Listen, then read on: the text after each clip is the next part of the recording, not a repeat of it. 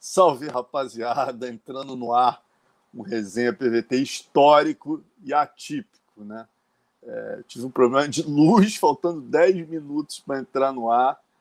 E em condições normais a gente remarcaria a live, né?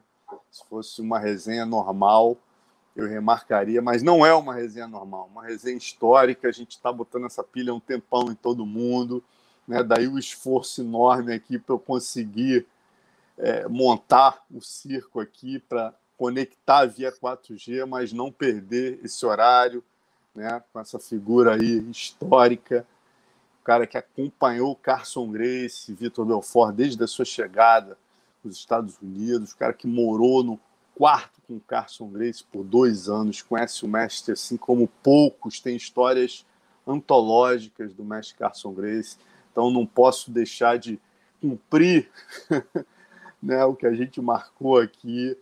Rodrigo Medeiros, obrigado e desculpa a condição técnica aí, meu amigo. Fala, Marcelo. Fala, rapaziada. Tudo bem, irmão? A gente se adequa às, às situações, né? E, pô, é um prazer estar com vocês aqui. Eu também estou esperando é, essa oportunidade já há um bom tempo para poder não só contar da minha da minha passagem com o Mestre, né? Minha, minha experiência que eu tive com ele, é, mas também para reforçar, né? Que todo mundo já sabe dele, né, cara? A pessoa especial que ele era e muitas histórias engraçadas. Eu acredito que todo mundo que passou um momento com ele tem histórias engraçadas para falar. Eu tenho muitas legais. Vamos lá. Com certeza, meu irmão. E, e a gente começa, né, Rodrigão, antes da gente começar, né, no, no, no, no, ápice ali, que é aquela tua chegada né, na Califórnia com o mestre, é uma oportunidade realmente única, né, cara, de acompanhar a história, fazer parte dela, né, porque você também foi um cara que pô, treinou com o Vitor, ajudou na implantação da academia do Carson. É, mas antes, para localizar todo mundo, eu conheço tua história, te fotografo desde a faixa roxa. Mas para localizar a galera, a tua formação, né? Como você começou a treinar jiu-jitsu?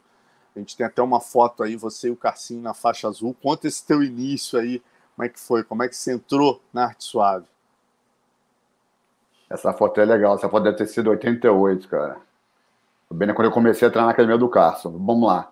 Eu comecei, eu comecei a entrar a fazer é, artes marciais bem novinho, cara. Comecei a fazer no judô do Monte Líbano, e é um clube multiesportivo, né?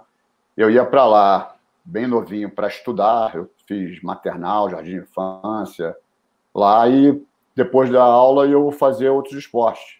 Geralmente comecei com natação, bicicleta, é, é, futebol e logo depois judô. E tudo na brincadeira, né? Eu tinha seis anos de idade. Fiz judô bastante, bastante tempo lá no Monte Livro, com o professor Omar Brasil. E esse professor já tinha é, amizade com é, alguns membros da família Grace, e ele sempre é, enforçava muito a, a, técnica de chão com a gente, né? É, mas nunca levei muito a sério. Eu, com 10, 11, 12 anos, eu queria saber de jogar futebol, surfar. É, eu tive a sorte de, de morar no Leblon. Minha irmã mora lá até hoje, mesmo prédio. E um amigo meu de infância, que eu, que eu conheço desde que eu nasci, quatro anos mais velho que eu, ele era um dos prodígios do Carson, que é o professor Maneco, Manuel Maria Cardoso Neto. grande amigo meu. E nossos pais eram amigos, eles moravam no mesmo prédio, moravam no 212 e no 401. E o Maneco começou com o Carson muito novinho. Entendeu? E o Maneco é, botava pino em mim, tem que jiu-jitsu, fazer jiu-jitsu. Mas jiu-jitsu naquela época, estou é, falando de final dos anos 70, começo dos anos 80, não era uma coisa muito divulgada, né? Era, era, era bem limitada assim, não tinha celular, é, é era um processo mais longe para você conseguir ter acesso, né? Mas eu já ouvia falar do jiu-jitsu, né? É, tive uma experiência rápida, é, umas aulas de karatê na Shotokan, que o Paulo Filho ali do lado, rua do lado da minha. É, fiz capoeira lá no, com o mestre Beto, lá no Cantagalo, por quase dois anos. E com mais ou menos 86, eu resolvi fazer aula com o Maneco. O Maneco tinha acabado de começar a dar aula lá da minha casa, tipo, 10 passos. Meu prédio é um prédio quase fino, e essa academia do Lucien Cláudio tinha Alberto de Campos, com o João Lira, no Leblon. O Maneco dava aula às 7 da manhã, e o Cássio Cardoso, que era o galo número um do Cássio na época, dava aula de noite. E eu me chamou uma vez para um, fazer um treino, ele tinha pouquíssimos alunos, e desde aquele dia eu nunca mais parei, Marcelo. Eu me apaixonei, cara. O Maneco era uma pessoa assim, é uma pessoa sensacional, maravilhosa. É um cara que me, me deu toda a base né, do jiu-jitsu, né? E já nos, alguns meses depois, já, ele já começou a levar alguns alunos para conhecer o Carson. Eu, eu, eu, tive uma oportunidade de conhecer o Carson assim, né? Sendo do Maneco, visitando. Olha aí, isso aí é... deve ser mais ou menos nessa época. O Valide de faixa marrom.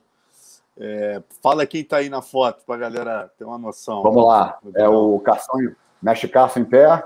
Aí na direita, ali embaixo dele, é o Maurício Bitete, Marcel Duque Estrada, Serginho Abumério, Alan Góes perto do Carson, Zé Mário com a toquinha de wrestling, Libório, do lado do Zé Mário, acho que é o De La Riva, é, Valide, Bebel, eu, Márcio Sosca, Julinho, é, que tinha uma, uma loja de, de, de, vídeo, e do lado é o Rodrigo Tic Tac.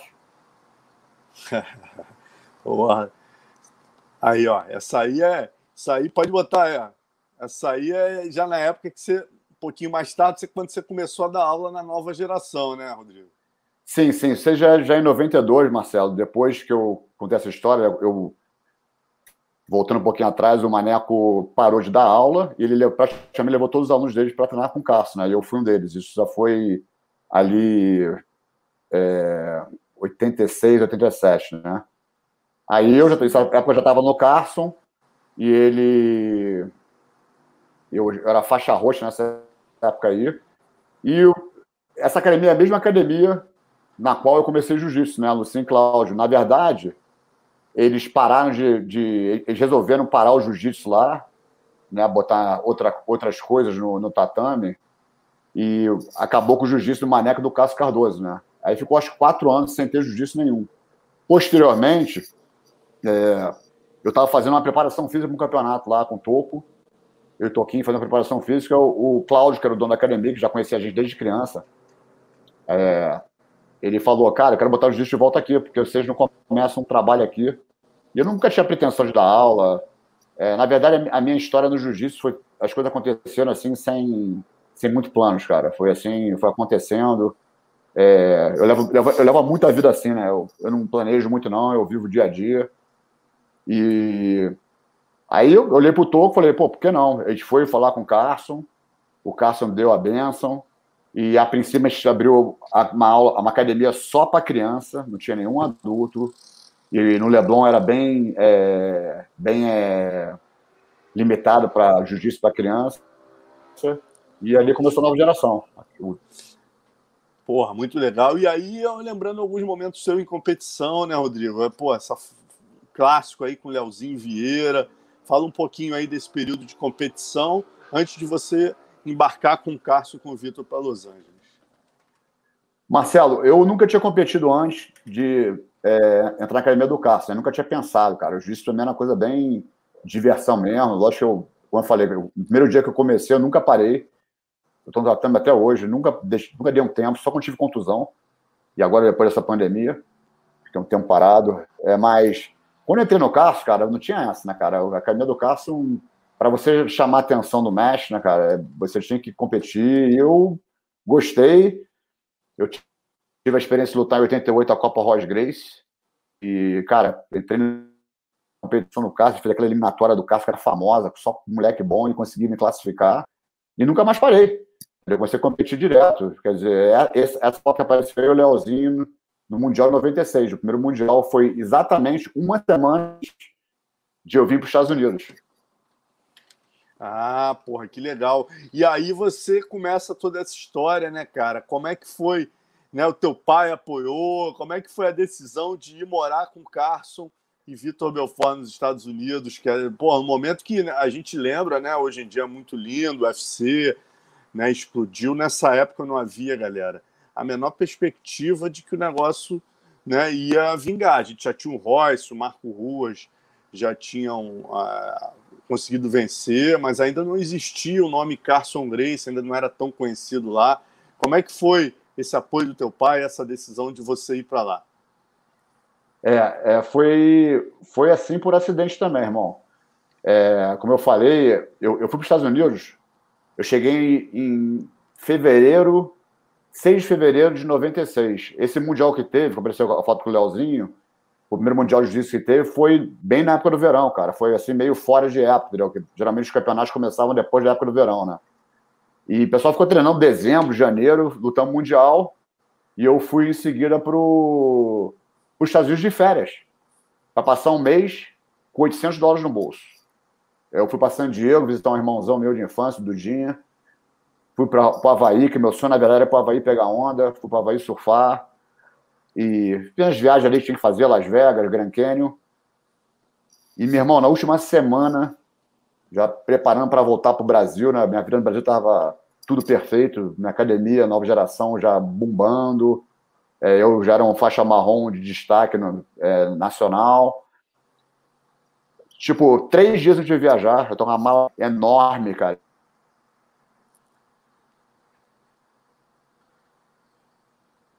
É, o Carson virou para mim, na pupilha do Vitor, falou: meu irmão, fica aqui. A gente vai precisar de um instrutor, cara. Nossa cabeça vai abrir daqui a um mês e meio. Aí eu liguei pro meu pai, falei: pai, o Carson me chamou pra ficar aqui até o final do ano. Aí meu pai, cara, sempre foi uma pessoa que me apoiava muito, meu pai e minha mãe. Falei: meu irmão, aí, sou Armando aí. Ele mesmo. Parecido ele, demais, hein, bicho? É, né? Ele parece muito com meu filho. Aí ele falou, cara, é uma oportunidade única você morar com o mestre, cara. Na verdade, eu nunca tinha tido aula com o Carso, tá? E quando eu fui para a academia do Carso, o Carso não dava mais aula. Ele vinha na época da competição e te corrigia um detalhe ou outro, mas eu tinha aula mesmo com os professores de lá, com, com o Carson Grace Júnior, com o Bolão, que me ensinou muito, que me botou a pilha para competir, que me encorajou. Albertinho Santos, que era o, que era o, o instrutor do bolão, né? Assistente do bolão, e o Marcelo Alonso de manhã. Entendeu? E, lógico, né? Aquela, o tatame da, da, da direita da escada, que era um tatame open match todo dia, né? Cara? Um tatame livre, que se tu ia ali só tinha, só tinha fera, né, meu irmão? Quer dizer, eu treinava, fazia aula, às vezes de manhã, às vezes de duas aulas por dia, e ia treinar depois no, no tatame aberto, né? Ficar sentadinho esperando e os caras me convidando para treinar, né? Só aquelas feras todas que a gente conhece aí já, né? Aí meu pai falou, fica aí. Aí eu falei, pô, eu tive a coragem de ficar. Liguei pro Tô, falei, cara, oportunidade única, o Tô também me, me encorajou, meu irmão. E a princípio era para me ficar um mês e depois um ano, né, meu irmão? Eu tô aqui há 26 anos. Caramba. Nunca mais voltei. Agora o Léo vai, vai, vai trazer algumas fotos aí dessa tua chegada, né, cara? Que você chega lá, a estrutura, você vê que o Vitor ainda magrinho, a academia aí o Carson lá, né? Você ainda de faixa marrom. Aí a próxima é o Vitor. É, você, o Carson e o Vitor aí, cara. Porra, isso aí é o que? Saca de cimento, Rodrigo? Não, não, isso aí, Marcelão, é raspa de pneu. Olha isso. Essa aí cara, foi o dia fazer... que chegou. Essa, essa é a academia de, de, de West Hollywood, né? Academia que, que já estavam já, já planejando em abrir. A foto anterior é uma academia é, que a gente treinou por um período, que era uma academia de, de, de Muay Thai, que tinha na Venice Boulevard. E a gente, o Vitor achou um tatamezinho ali, pediu pro cara, esse já, é o Watch Hollywood essa aí, ó. Tá vendo a madeira ah. ali atrás? Aquele saco era um raspa de pneu. Sim, caraca, meu irmão, olha isso. E aí, quer dizer, começa literalmente a vocês montarem a academia aí nesse momento, né? é, toda a estrutura inicial, aquela coisa. Conta um pouquinho como é que foi esse, esse período, a chegada, né? O, porra, o perrengue, os metrex, falta de luz, os gatos, né? Conta pra gente aí, Rodrigão. Pô, mas a gente era muito jovem, né, cara? Quer dizer, era, era tudo muito bom, né? Tudo, tudo novo, né, cara? A gente tava com a cabeça aberta para aprender, entendeu? É, foi uma fase muito bacana, irmão. É, sem muita. É, eu, no meu caso, né, sem muita expectativa, vivendo o dia a dia. É, como eu, eu, eu, mencionei aí, eu, eu, fui, eu caí de paraquedas na, na, na história, né, cara? Foi um convite assim que, que hoje, para mim, eu posso dizer que foi a melhor coisa que aconteceu comigo no meu mundo de jiu-jitsu. Melhor qualquer campeonato que eu ganhei, melhor qualquer outra coisa ter morado com o Carson. E, mas foi muito difícil, tá? Porque naquela época, cara, a gente não falava inglês direito, nossa, financeiramente a gente era muito limitado, entendeu? É, a gente estava apostando, né? Tudo tava, que era para acontecer. É, o, o, Vale Tudo, né? O UFC começando, a academia abrindo, né? E é, foi, foi uma coisa muito bacana, cara. A gente morava, você, ficou, você foi lá no apartamento, apartamento pequeno. É, a gente realmente não tinha dinheiro, às vezes, para comer. Entendeu? É, o, o, nosso patrocínio Meterex salvou muita gente nossa pele ali, porque às vezes era Meterex almoço, é, café da manhã, almoço e jantar. Entendeu? E, e, é isso, mas, cara, foi muito divertido, entendeu? Foi muito divertido porque é, hoje, olhando para trás, tudo valeu muito a pena, entendeu? Foi, foi assim, uma fase maravilhosa, cara. De conta, conta, conta, conta como é que foi, pô, vocês chegando lá, os, vocês chegavam no, no, no, no evento, que era, porra, melhores boates ali do lugar, chegava você e o Vitor, como é que, como é que vocês se apelidaram? É, os Paraíba de, de Beverly Hills, né? Então, vamos lá. Essa academia, eu acho hoje, que montou para o Carson foi aquele produtor de cinema, um dos donos da Warner Bros., o John Peter, casar com a Barbara Streisand. E o que ele queria fazer? Ele queria montar, montar a academia para o Carson. É, o Vitor, ele já viu o Vitor como um, um menino prodígio que tinha tudo para ser esse cara era um apaixonado por artes marciais, né? ele adorava a luta. Ele viu o Royce no UFC no comecinho, se apaixonou, estudou a história da família Grace, e por, por meio de uma é, aluna nossa, a Stacy, ele contactou com o Carson. Então, por exemplo, quando eu cheguei, isso já estava tudo resolvido, já estava tudo já é, encaminhado. Tanto que, quando eles me convidaram, eu falei assim, cara, que um mês e meio eu estou abrindo academia. E eu falei, beleza. A minha missão inicial era ser o professor da academia. Entendeu? Eu era faixa marrom, eu ganhei minha, minha faixa preta logo depois do Pan-Americano 96. Mas o Vitor não era, era ainda um garoto, né? E o Vitor estava focado para ser a estrela do UFC. O Cássio estava postando todas as fichas nele, né, cara? O Cássio é um cara tinha uma visão assim enorme para saber, né? E eu, a minha missão era ser o professor da academia, fazer a academia andar e com isso trazer alunos e fazer também ter um, um fazer, ter um ganha-pão, né? Conseguir sustentar a casa, sustentar nossa, nossa vida é, nosso dia a dia. O John Peters ele queria fazer um documentário ou um filme sobre a vida do Carson. Ele queria ter os direitos autorais para fazer é, a, a, história do Carson e botar no cinema. Entendeu? E ele viu o Vitor também como um, um, cara que poderia ser o próximo é, é, martial artist, né? o artista marcial de Hollywood. Entendeu? Porque o Vitor é um garoto pô, boa pinta, forte, e era realmente um, um fenômeno e tudo que ele fazia era muito bom. É... E, cara, isso aí abriu para a gente, é o John Pira, ele é na direita, isso aí é em Aspen. É na, quando a gente for fazer uma viagem já para o Vitor treinar para o primeiro UFC dele, ele montou para a gente um, um, camp lá em Aspen, na casa dele. E esse cara tinha muita influência, né, cara? Ele conhecia todo mundo, né? A nossa academia lá em West Hollywood, Hollywood quando abriu, ela toda semana vinha um, uma pessoa influente de Hollywood, um ator, um atleta, ou médico, advogado, a gente deu bola para muita gente influente. Esses paraíbas de Beverly Hills, que tinha uma boate chamada Beverly Club, que era a boate da moda na época, meu irmão, a gente chegava lá na boate, cara, de Toyotinha Corolla, de calça jeans, tênis e camiseta assim de jiu-jitsu e furava a fila de todo mundo, meu irmão. O carro já ia pro, pro Valer Parking, fila enorme dos milionários de, de Beverly Hills, patricinhos e mauricinhos de Beverly Hills. Meu irmão, só Ferrari, Porsche, BMW na porta. A gente via Toyota Corolla, Calhambeck, entrava, sentava na mesa do Mickey Rourke, conhecia todos os, os é, influentes né, da época, né?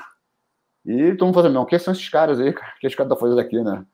Era muito engraçado. Né? A gente mesmo se sacaneava, né? Porque era, era na minha cabeça, então, cara, uma coisa tipo assim, eu nunca tinha pensado que, que iria acontecer, né? Eu queria falar um pouco mais do John Peters. Antes disso, eu queria que o Léo colocasse umas fotos só para a galera ter noção, né?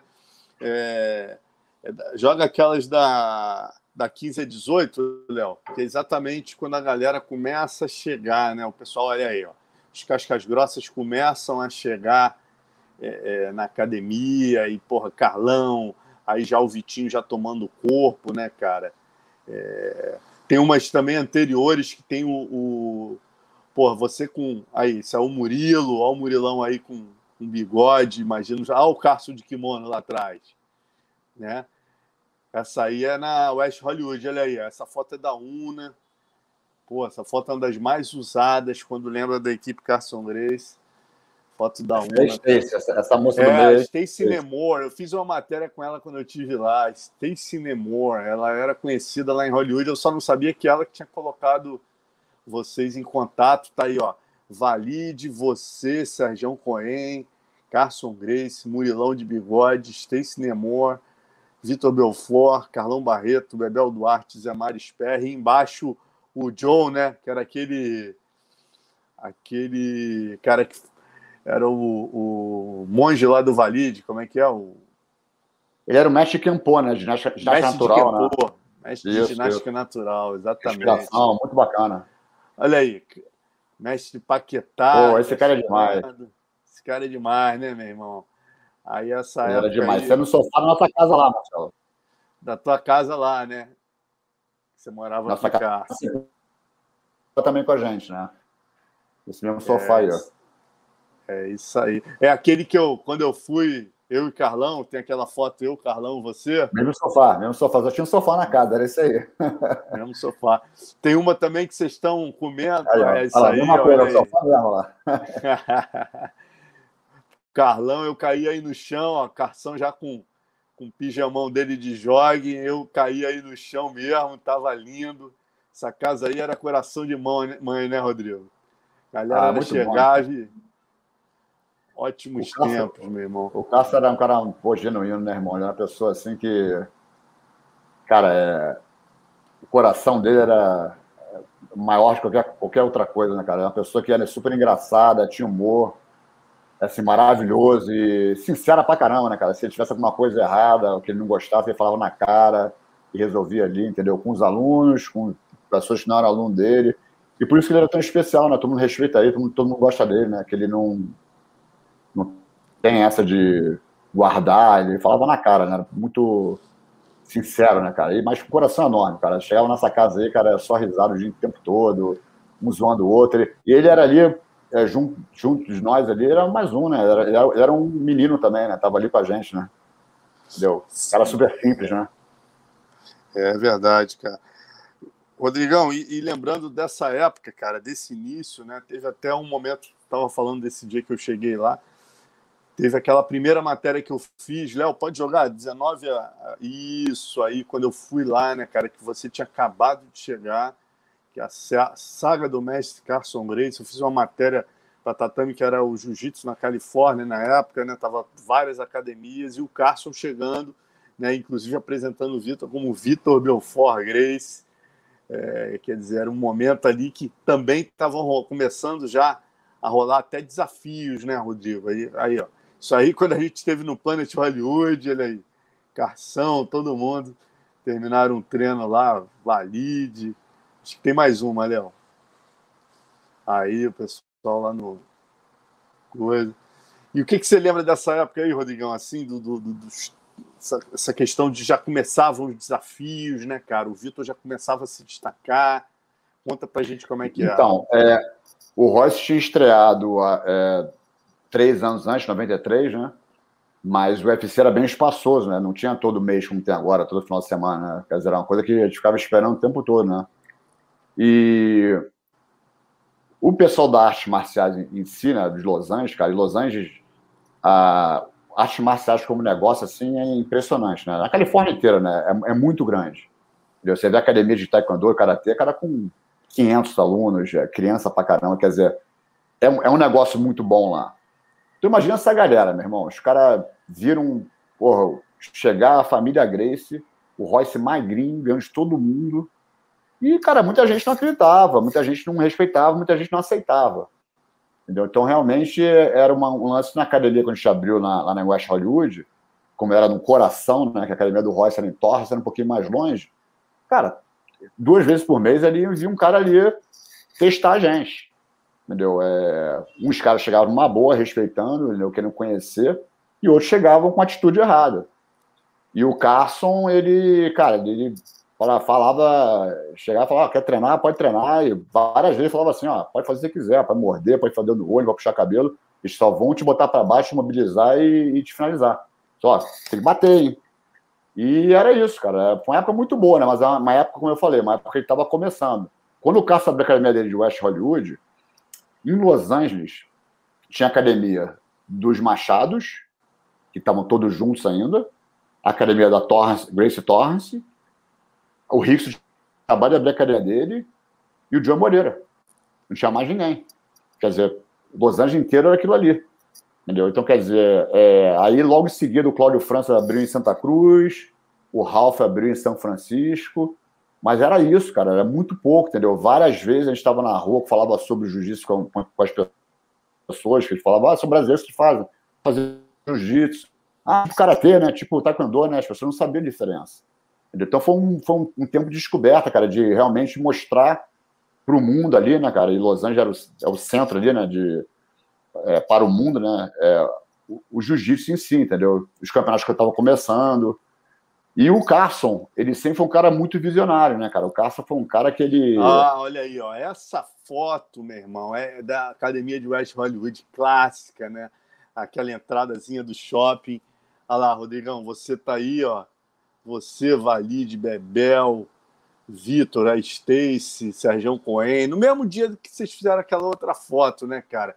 Tem até um sim, fato curioso dia. que eu queria que você falasse também é que esse bairro, uma coisa que me marcou muito quando eu fui lá, que o Carson ainda estava chocado, que o West Hollywood era um bairro gay, né, cara? Tinha, ele sempre falava, tinha uns caras fortão se beijando, é impressionante, rapaz. Você viu?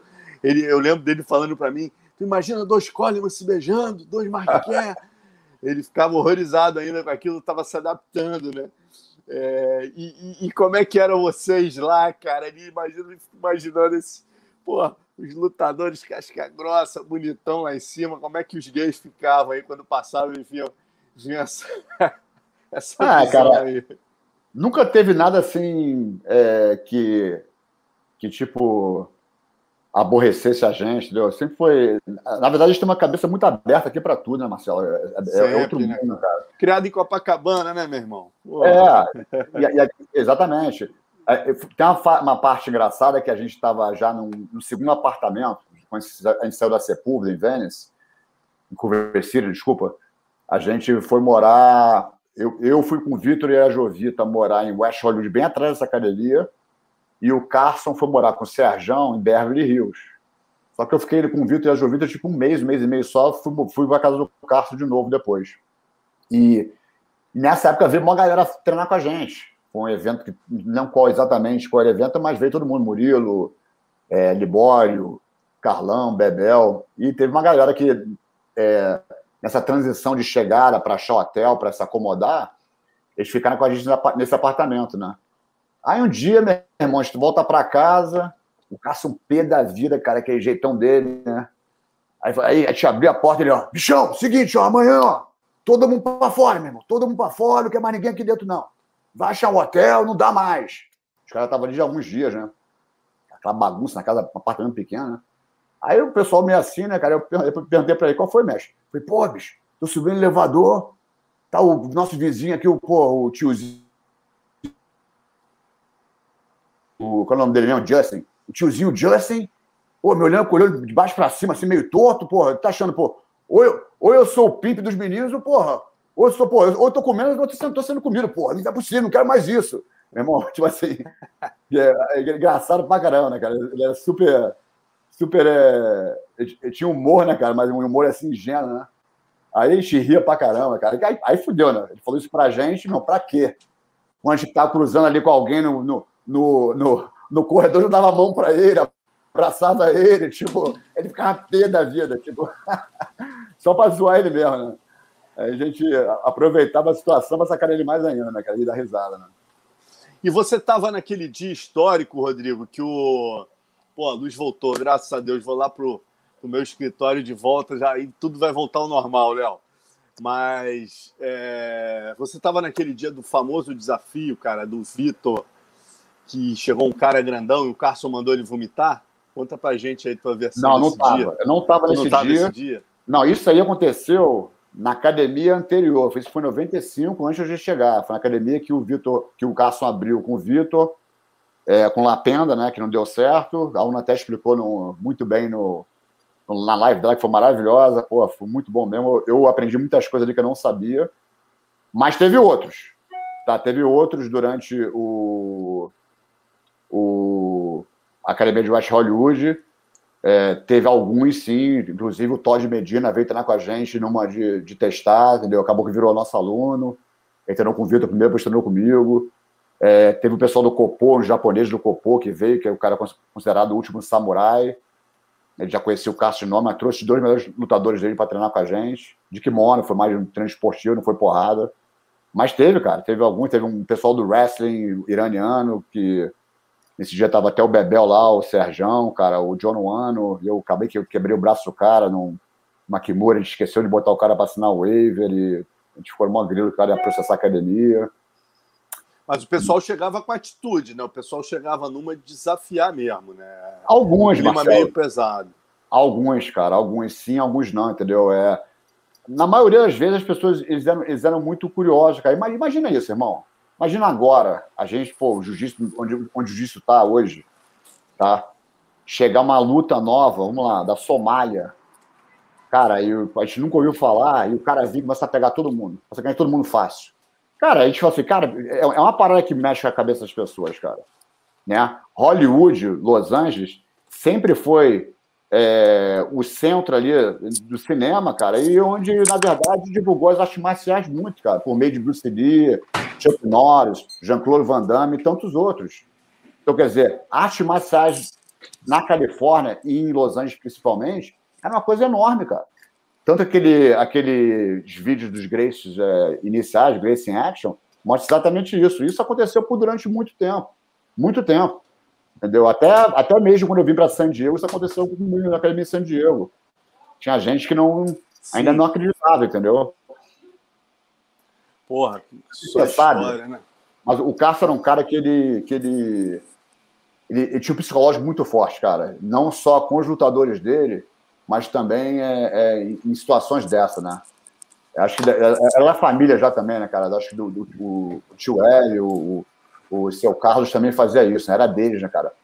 Eu vi relatos daquela invasão que teve lá no, no Boqueirão, lá do, do pessoal do, da luta livre lá na, na academia da Grace Maitá, que o Hélio foi super tranquilo, relaxou, tipo o Carson, na primeira luta do Vitor, lá no Havaí, é, uma hora antes da luta, veio o promotor no nosso, no nosso vestiário e falou assim: ó, o John Rez não quer lutar mais. Aí, por quê? Assim, ó, ele só vai lutar se valer tudo. Vai valer morder, dedo no olho, chute no saco, soco no saco, puxar cabelo. Bota essas daí, Léo, 24 a 28, tem aí. Aí o Não, Carson... perdão, perdão, 33 a 36, por favor. Perdão, vai, vai, Rodrigo. Essa aí, ó, essa aí é exatamente essa luta. Aí o Carson, cara, na hora, um aqui tava, tava uma galera no, no, no, no vestiário, né? A Jovita, a mãe do Vitor, pô, não pode. O Vitor ficou grilado, falou assim, meu irmão, pô, beleza, pode valer tu uma chute no saco, eu não quero, eu quero ter filho. E o Carson virou, o quê? Ele quer fazer isso, ó, fala pra ele que pode entrar com uma faca. Ele pode entrar com uma faca, vai ter luta sim. Pode, pode falar pra ele, entra com uma faca. E sai todo mundo do vestiário. Só fica o Rodrigo, o Vitor e eu. Todo mundo aquela pilha ABC, aquela Vitor, não mudou plano em nada, é igual, isso é guerra psicológica, normal, e pode ficar certo que a gente deu a resposta certa para ele. E deu no que deu. Ele era, ele era muito bom nesse, nesse, nessa guerra psicológica, né, cara? Ele era impressionante, entendeu? Ele era um cara que a segurança dele, cara, a, é isso aí mesmo. Essa primeira luta do Vitor. Esse cinturão eu acabei de mandar para ele semana passada. Tava comigo por 20 anos esse, esse cinturão dele. Você tá brincando, cara. Ah, mandei para ele semana passada, cara. O aniversário dele hoje, né? Aliás, hoje, 40, 44 anos de Vitor Belfort. Quem diria, né, meu irmão? Aquele garotinho ali. Aí, tem uma foto dele aí, cara, que ele tá muito moleque. Léo, se você achar, bota aquela que tá aí na. na ele tá nas costas do, do Rodrigo. Tem uma que eles estão fazendo, que ele está fazendo guarda. Isso, tem uma que ele está fazendo guarda também, que o Rodrigo. O Rodrigo tem um acervo que é sinistro, cara. Tem uma que ele está fazendo guarda. Aí, tá brincando. Olha esse, cara, essa do joelho na barriga. Eu falei, cara, aí é o Vitinho Belfort, né, Rodrigo? Deve Isso é na nossa sala da casa, cara. Sala na sala da, da casa. Magrinho, olha isso, bicho. É bem na época que eu fui mesmo, um pouquinho ah. antes, talvez, que ele tá bem magrinho aí. Quando eu fui, ele já tava, já tava mais marombado. Olha aí, você nas costas dele. Isso é na sala de casa também, né? Isso. A casa ficava aquela.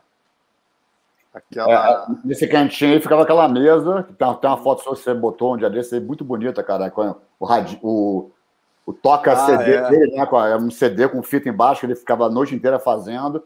E ele ficava sentadinho ali, cara, a noite inteira. Amarradão, né? Com, é, escutando as músicas dele e fazendo fita para os amigos. É, eu lembro bem disso.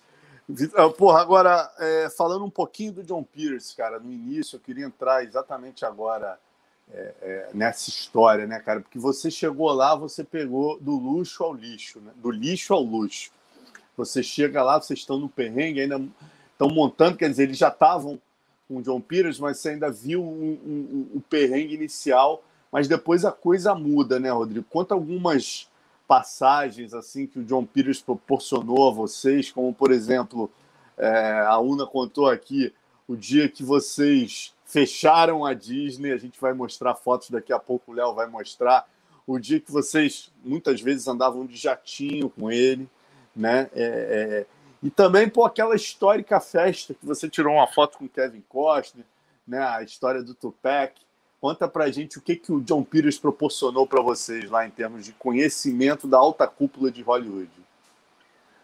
Marcelo, o John Peters, cara, era praticamente, como eu falei, ele, ele montou essa academia pro Carson e ele mandava a gente lá praticamente toda semana, cara. Os caras, pessoas influentes, atores e, e é, atletas. Ele conhecia todo mundo, né, cara? A casa dele era bem em cima ali em Beverly Hills, cara, uma casa milionária, cara, tipo assim.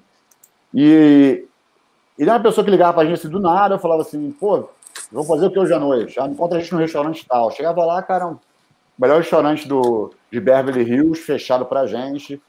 E essa festa que ele fez foi na luta do, da Oscar de la Roya com Julio César Chaves.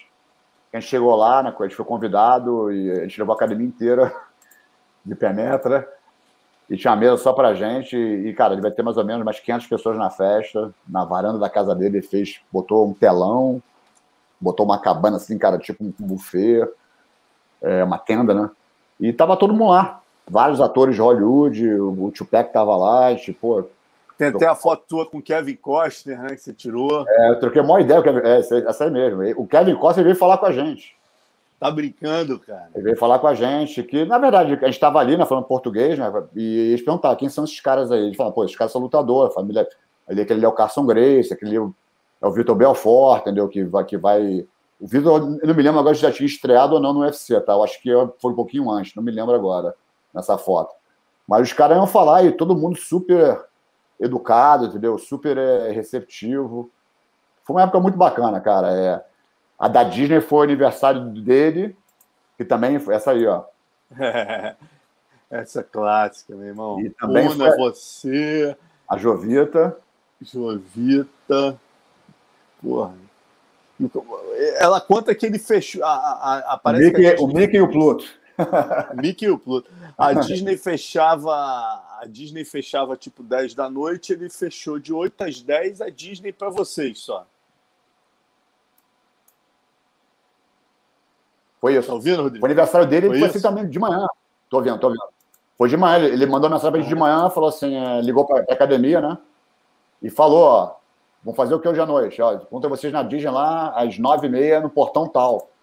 Traz quem que vocês quiserem. E chegamos lá, Disney fechada pra gente, 10 da meia-noite.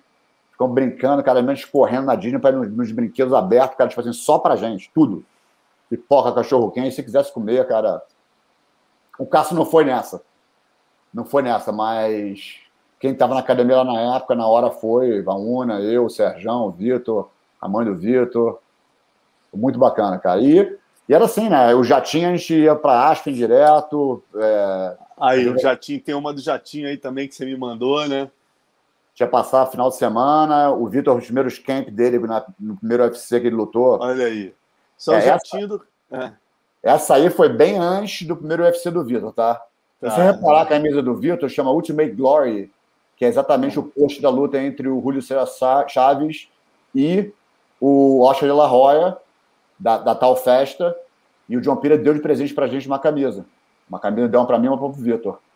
Isso aí era a namorada dele, essa loura da, da, da, direita do Caça aí, que ela fez o filme Alien, eu me esqueci o nome dela, mas ela também era uma, uma atriz é, começando a carreira, e a gente no Pastem. E a gente ficou lá nessa vez, ficamos lá 20 dias treinando.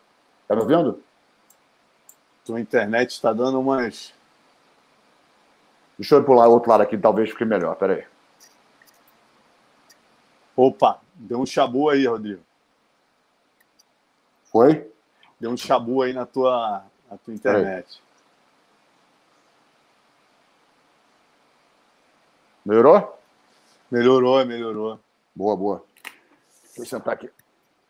Então, aí a gente já falou, a gente falou da estreia do Vitor Navaí, falamos é, é, dessa importância do John Peters aí, jogando vocês aí na, na alta cúpula de Hollywood. E a estreia no UFC, né?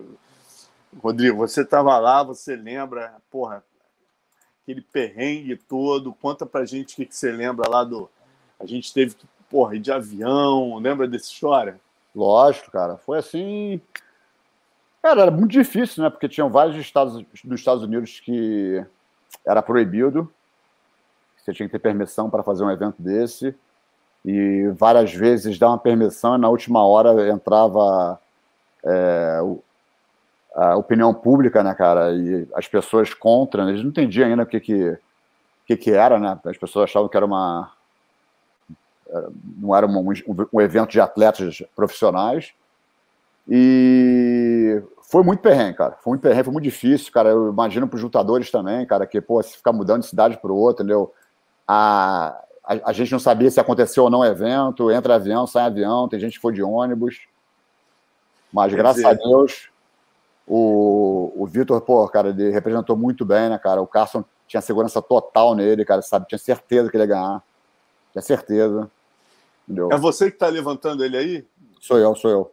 É você levantando atrás o Alain, o Carlão, se eu não me engano, ali atrás é o Zé Mário. Isso aí.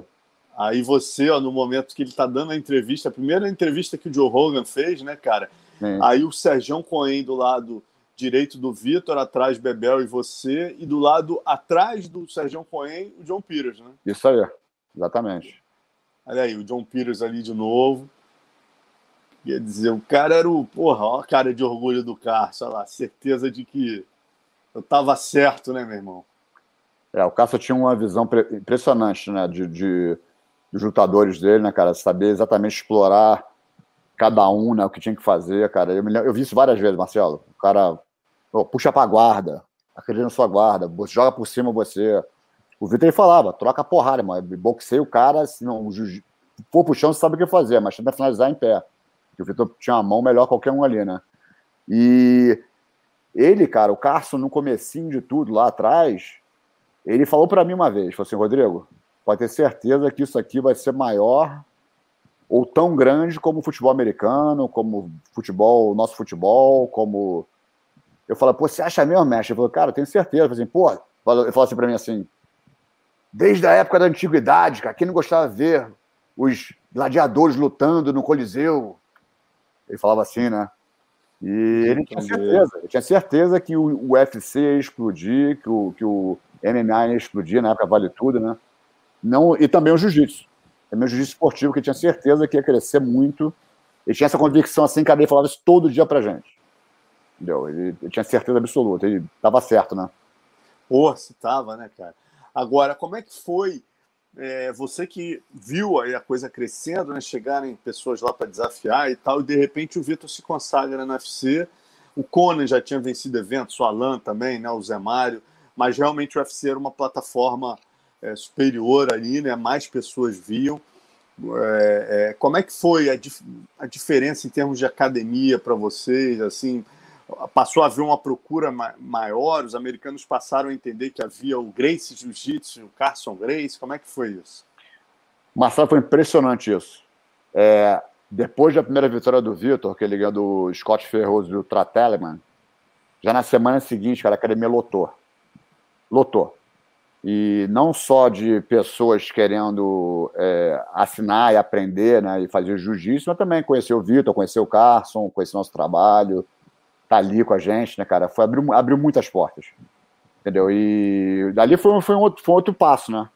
Foi uma, uma segunda fase, assim, que a academia já estava solidificando, né, cara? Nossa vida também. É, eu, eu praticamente fazia toda a parte de, de ensinar, dava todas as aulas, além de treinar com os caras, né, cara? Que muitas vezes o, o pessoal, o time inteiro do Cássio não, não estava lá presente, né? Quer dizer, tinha um, Tava eu mais lá toda hora, o, Alan Gosch morava lá já, o Rei Diogo, o Serjão, né? A gente estava lá sempre treinando juntos. É... Aí, o Todd Medina começou a treinar com a gente nessa época e sempre chegava um ou outro, né? Tinha uns alunos duros já para treinar com a gente. Mas, mas foi um outro, foi um outro patamar, entendeu? Chegou, chegou num outro nível, porque não só disposição da academia, mas também de oportunidades, de patrocínio, de, de crescimento, assim, para todos nós. Eu, até então, só para te saber uma coisa, eu, eu, durante um ano e oito meses que a academia ficou aberta, tá, a de West Hollywood, eu nunca recebi um salário. Tá? Nunca recebi um salário. Eles nunca me pagaram para dar aula. Eu fazia por amor e, a partir desse, desse evento que o Vitor ganhou, eu comecei a conseguir me sustentar dando aula particular. E o nosso acordo era esse, entendeu? Eles, na verdade, eles pagavam o aluguel onde a gente morava, é, eu fazia a compra também, mas luz, telefone, né, gás, é, é, as contas da nossa casa. E era isso, entendeu? E o, o dinheiro de aulas particulares eu consegui, conseguia juntar para poder é, fazer o que eu quisesse.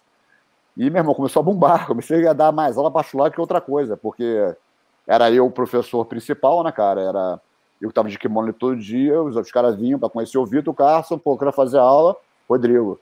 E muitos queriam fazer aula particular. Eu tinha vezes que eu dava 10 aulas particular no dia, cara. Cara. Eu ficava exausto. Eu chegava na academia às 7 da manhã, saía 8 da noite, dava 10 aulas particular, pô, e mais duas, três aulas de grupo. Eu não saía da academia, ficava lá o dia inteiro. Mas, por outro lado, eu, porra, eu, eu fazia mil doses um dia às vezes.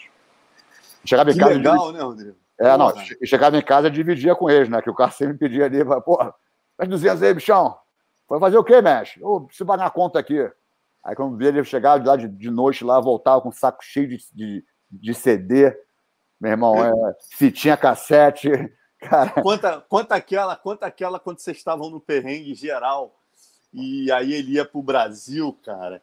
E você emprestou um dinheiro para ele. É, isso é bem Carson Grace, essa história é muito bacana. É. Você emprestou um, um capilete para ele, ele estava no perrengue, vocês, vocês dividiam tudo que vocês tinham. Achei essa história muito legal. E aí você deu o dinheiro, quando você viu de noite, ele veio te pedir mais. Conta aí. Então, essa história foi o seguinte: isso aí foi antes do UFC, tá na época do perrengue ainda.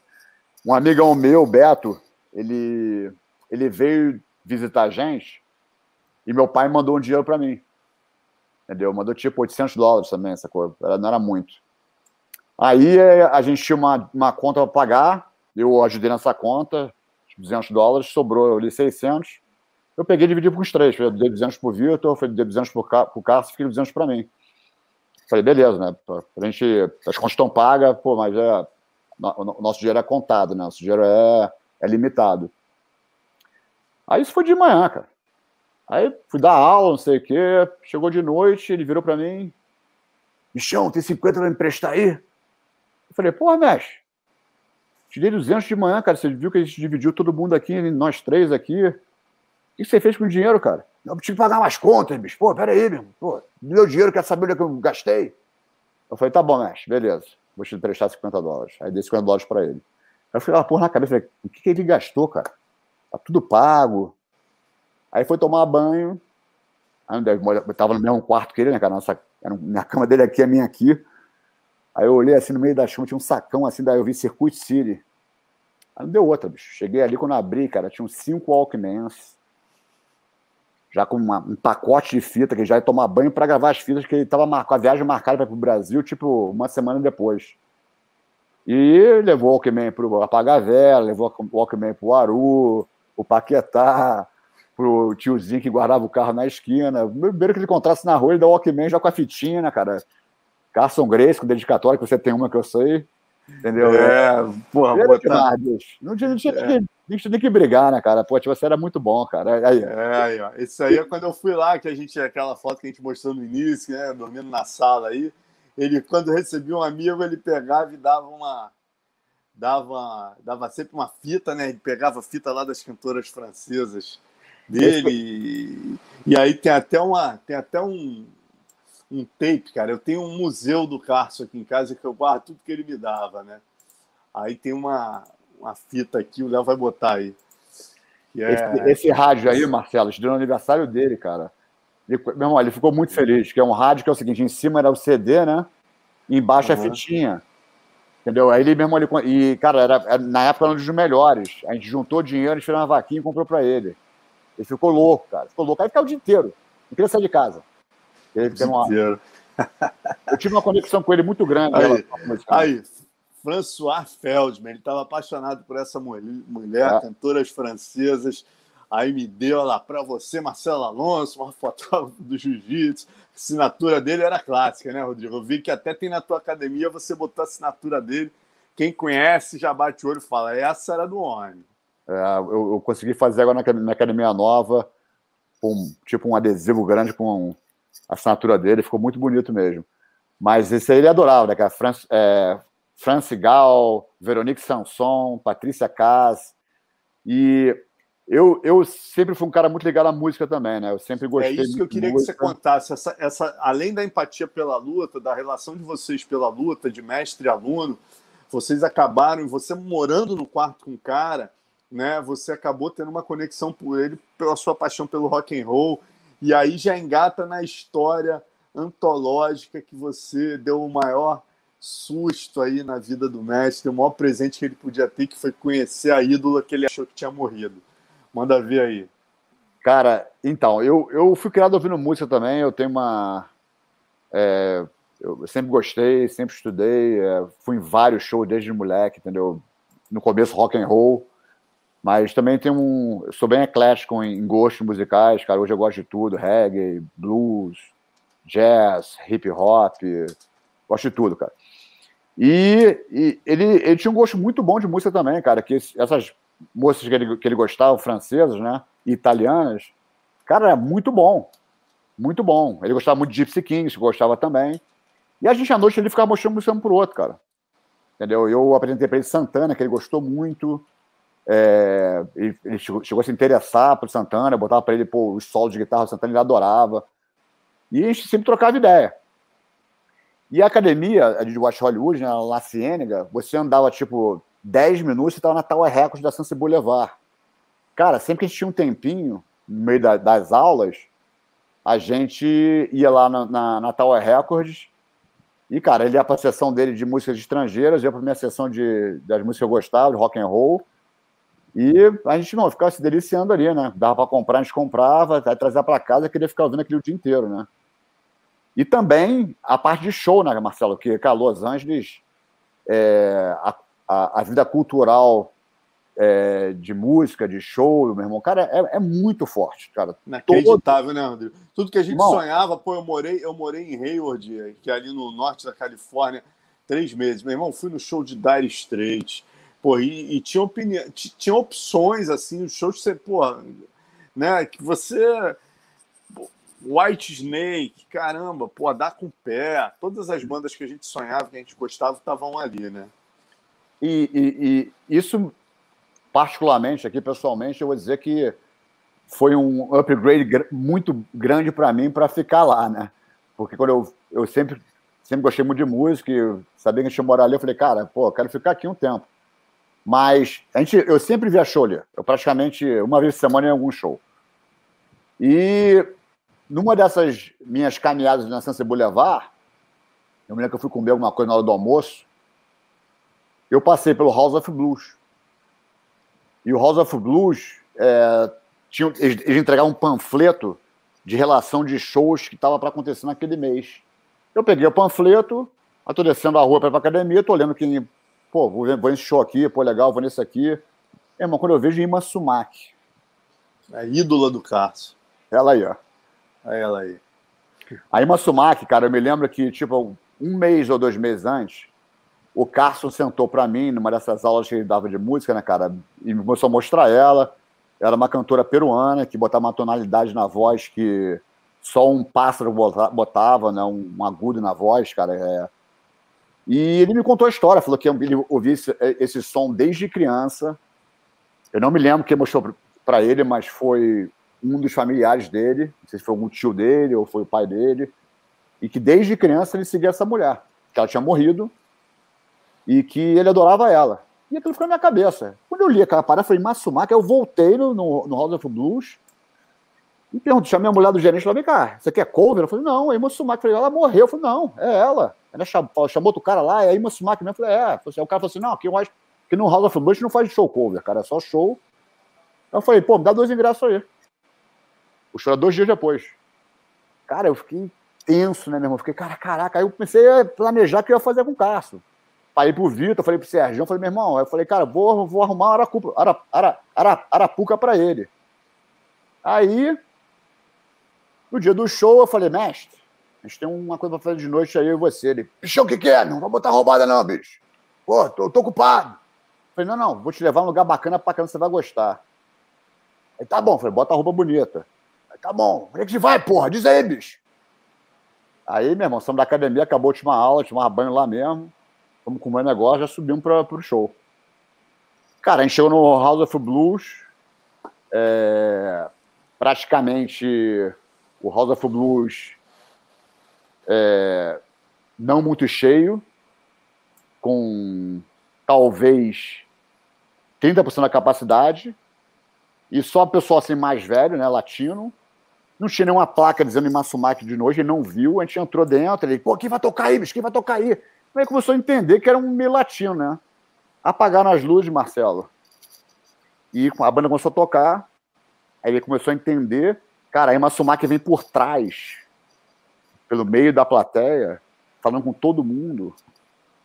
E ela, meu irmão, passou no lado do Cássio, velho. Cara, eu, eu particularmente, foi o melhor momento que eu tive na minha vida com o Cássio. Não foi nenhum momento de luta, não foi UFC, cara. Foi assim, se alguém perguntar para mim um dia qual foi o, o dia mais feliz que eu tive com o Cássio, a melhor história que eu tenho com ele, foi nesse dia. Ele olhou para ela assim, tocou nela e virou assim: É ela! Bichão, é ela! E o olho dele encheu de água, cara. Ele ficou, meu irmão. E ele ficou ali, cara, uma hora e meia, petrificado, assistindo o show, cara. Eu não gostava muito do som, cara. É, é ela aí, ó. Essa aí você deve ter conhecido mais ou menos nessa idade, né? Com Rodrigo, porque você, você falou, eu estava olhando quando você falou essa história emocionante, né, cara? Eu fui olhar no Google e eu vi que o último show dela em, foi em Los Angeles em 97. Ela faleceu em 2008, dois anos depois do Cássio, com 80 e tantos anos. Eu Quer acho dizer, que foi esse show. Eu acho que foi show, Marcelo. Que foi cara, pode ter sido um dos últimos shows da, da, da mulher, coisa assim. Foi, Se foi no House of Blues, é esse show. Eu não me lembro a data exatamente, mas foi não foi em 96, no nosso primeiro ano, já estava já estabilizar em Los Angeles, entendeu? É, é, irmão, foi assim. Ele, ele ficou assim. Ele, quando a gente saiu do show, ele me abraçava, meu irmão. Ele, ele agradeceu para mim umas 20 vezes. E até antes ele morrer, ele comentava comigo essa história, cara. A gente, posteriormente, foi no show do Gypsy Kings, eu levei ele também, fiz uma surpresa para ele também. A gente foi no show lá no Greek Theater, em Los Angeles. E foi maravilhoso, mas foi o show maior, né, cara? A gente ficou meio, sentado meio longe, mas ele adorou também. Mas a Lema Sumac, ele viu assim, cara, ele ficou em pezinho na frente do show, cara, vendo ela, cara, eu, né, acho que eu beber alguma coisa, peguei uma água para ele, que não bebia nada, né? E eu, tipo, só cuidando dele, né, cara, e vendo a reação dele, assim, foi muito bom, cara, foi uma coisa, assim, única, irmão, na minha vida, que eu vou guardar para sempre, brother. Até hoje eu fico, assim, a história mais maneira que eu tenho com ele, entendeu? Foi uma coisa, assim, para mim, muito especial, cara. Eu, graças a Deus que eu tive essa oportunidade, tive essa Pô, visão, entendeu?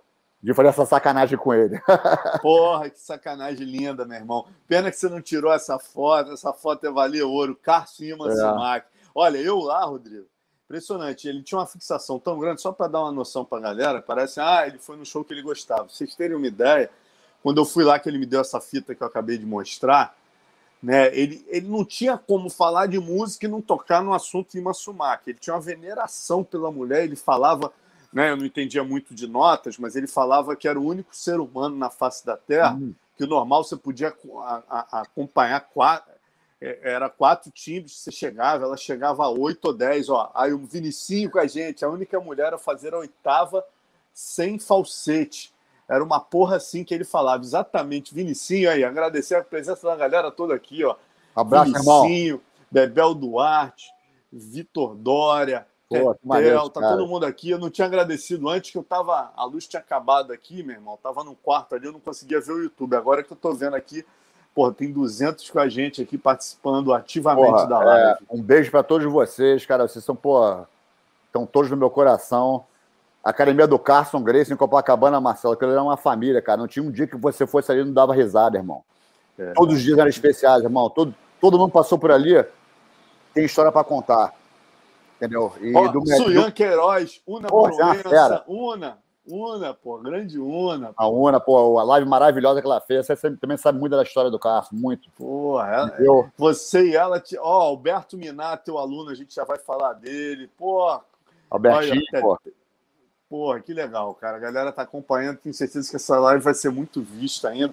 E eu queria continuar nessa, nessa história, né, falando um pouco. É, a gente falou da importância do John Peters no início, mas tem um momento né, que ele pula do barco. Eu achei muito legal que a UNA trouxe isso da última vez, né, que muita gente vê o Vitor só do lado pejorativo, por ter brigado com o Carson, e muita gente não sabia que rolou uma certa pressão até para ele abandonar o Messi. Você contou, você tem um outro lado também do John Peters, né? Você trouxe uma coisa importante. O John Peters tentava fazer um filme sobre o Carson e aquele jeito do Carson irresponsável, né, Rodrigo? Conta essa história, porque talvez nem o John Peters sabe. Né? O John Peters devia olhar e falar: porra, esse cara está desconfiando de mim. Não era, era simplesmente o jeito louco do Carson, né? E por isso a coisa da sociedade se rompeu ali. Porra, Marcelão, Zé, você é uma parada desse jeito louco dele deu certo pra caramba, né, irmão? Pô, sem dúvida. Porque o cara só fez dúvida. campeão, brother. O cara, meu irmão, delegado que deixou aí, brother, todos nós aí, meu irmão. Até hoje, cara. O cara morreu já tem 15 anos, está falando dele, entendeu? É, é uma coisa que. Cara, é. Mas ele era uma pessoa, cara, que. Ele era um menino, irmão. O Cássio em nossa casa era, mais um, era, um, era, um, era um de nós, sacou, cara? Eu, eu, eu Muita gente, quando fala, quando fala que eu morei com ele, né, cara, alunos meus, conversa, pô, o Cássio foi um pai para você. Não, não foi um pai, foi um irmão. Porque eu cuidei dele muito mais do que ele cuidou de mim, entendeu, cara? Eu, quando a gente morou, se mudou para Los Angeles, eu tava lá, cara, quando eu cheguei lá em Los Angeles, pô, o Vitinho, cara, impressionante, ele tinha 16 anos de idade, 17 anos de idade, cara, e o moleque, cara, com uma responsabilidade, assim, uma maturidade que era que nem eu tinha, entendeu? Ele, ele era o cara que organizava as contas, que pagava tudo, e o Cássio, aquele jeitão dele, né, cara? Que era um. Pô, a Una até falou muito bem na live dela, né, cara? É, vou até corrigir ela. o, o Cássio não, não, não, não foi o único professor do mundo, lutador, que, que teve os quatro elementos, não. Ele teve seis. Porque o Cássio foi o melhor professor de jiu-jitsu, lutador de jiu-jitsu, professor de Senkimono, lutador de Senkimono, professor de MMA, lutador de MMA. Entendeu? Poucos reúnem isso. E outra coisa, a Academia do Cássio Copacabana, quando liderou o mundo jiu-jitsu durante décadas, era uma academia. Uma academia. Não foram várias, como hoje em dia tem vários times muito bons, muito grandes, que são várias academias que pegam os melhores lutadores e se unem no campeonato. Ali era uma academia só, irmão. Não tinha um bobo ali, cara. O melhor e o pior estava na rua, sabia se virar. O Cássio era um cara que era um simplificador. Os alunos do Cássio, meu irmão, pode ter certeza disso estavam prontos para qualquer situação. Kimono, sem kimono, porrada de rua, o que for, irmão. Defesa pessoal, a gente sabia fazer tudo. O Cássio era um cara que, por exemplo, se mostrasse para ele uma, uma posição linda, merambulante, um berimbolo da vida, eu falei assim, pô, muito bonito, mas vem cá, se estiver na rua, é que vai dar um berimbolo desse aí? O cara te um soco na tua cara, o que tu vai fazer? Ele gostava de coisa simples, kimura, coisa básica, irmão. E, mas ele era um cara muito ingênuo, cara. Ele não tinha é, é, a, a parte empreendedora, né, cara? Ele precisava de pessoas do lado dele apoiando ele e, e ajudando ele, né, cara? É, é até, até difícil falar assim, porque, na verdade, o jeito que ele empreendeu a academia dele, do jeito que ele lidou, é, é, liderou a academia dele, né, cara? Administrou a academia dele, deu super certo. Porque só teve gente maravilhosa ali dentro, cara. Só teve gente é, exemplares e vários hoje vivem do jiu-jitsu como eu. Entendeu? Como eu. Entendeu? Foi único. O John Peter, ele entregou para o Carson algumas vezes, isso eu vi, um contrato para ter os direitos autorais para fazer esse documentário, esse filme sobre a vida dele. A história toda foi essa, né? ele montou aquela academia para o Carson e em troca ele só queria isso. E ele, por durante um ano e meio, ele pagava tudo da academia, cara.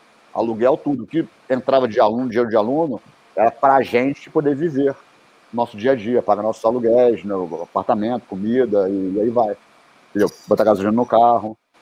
Só que o Carson, meu irmão, pegava o contrato, a gente ia comer no restaurante, esquecia no restaurante o contrato. Aí no outro, entendeu? É, é, e é também a gente, não só ele, cara. A gente também era muito amador, entendeu? Muito. Tinha acabado de chegar, cara. Era, era uma época muito crua, entendeu? Então, quer dizer, é, faltou um pouco mais de, de, de, conversa, faltou um pouco mais de alguém poder é, colocar é, as coisas no devido lugar.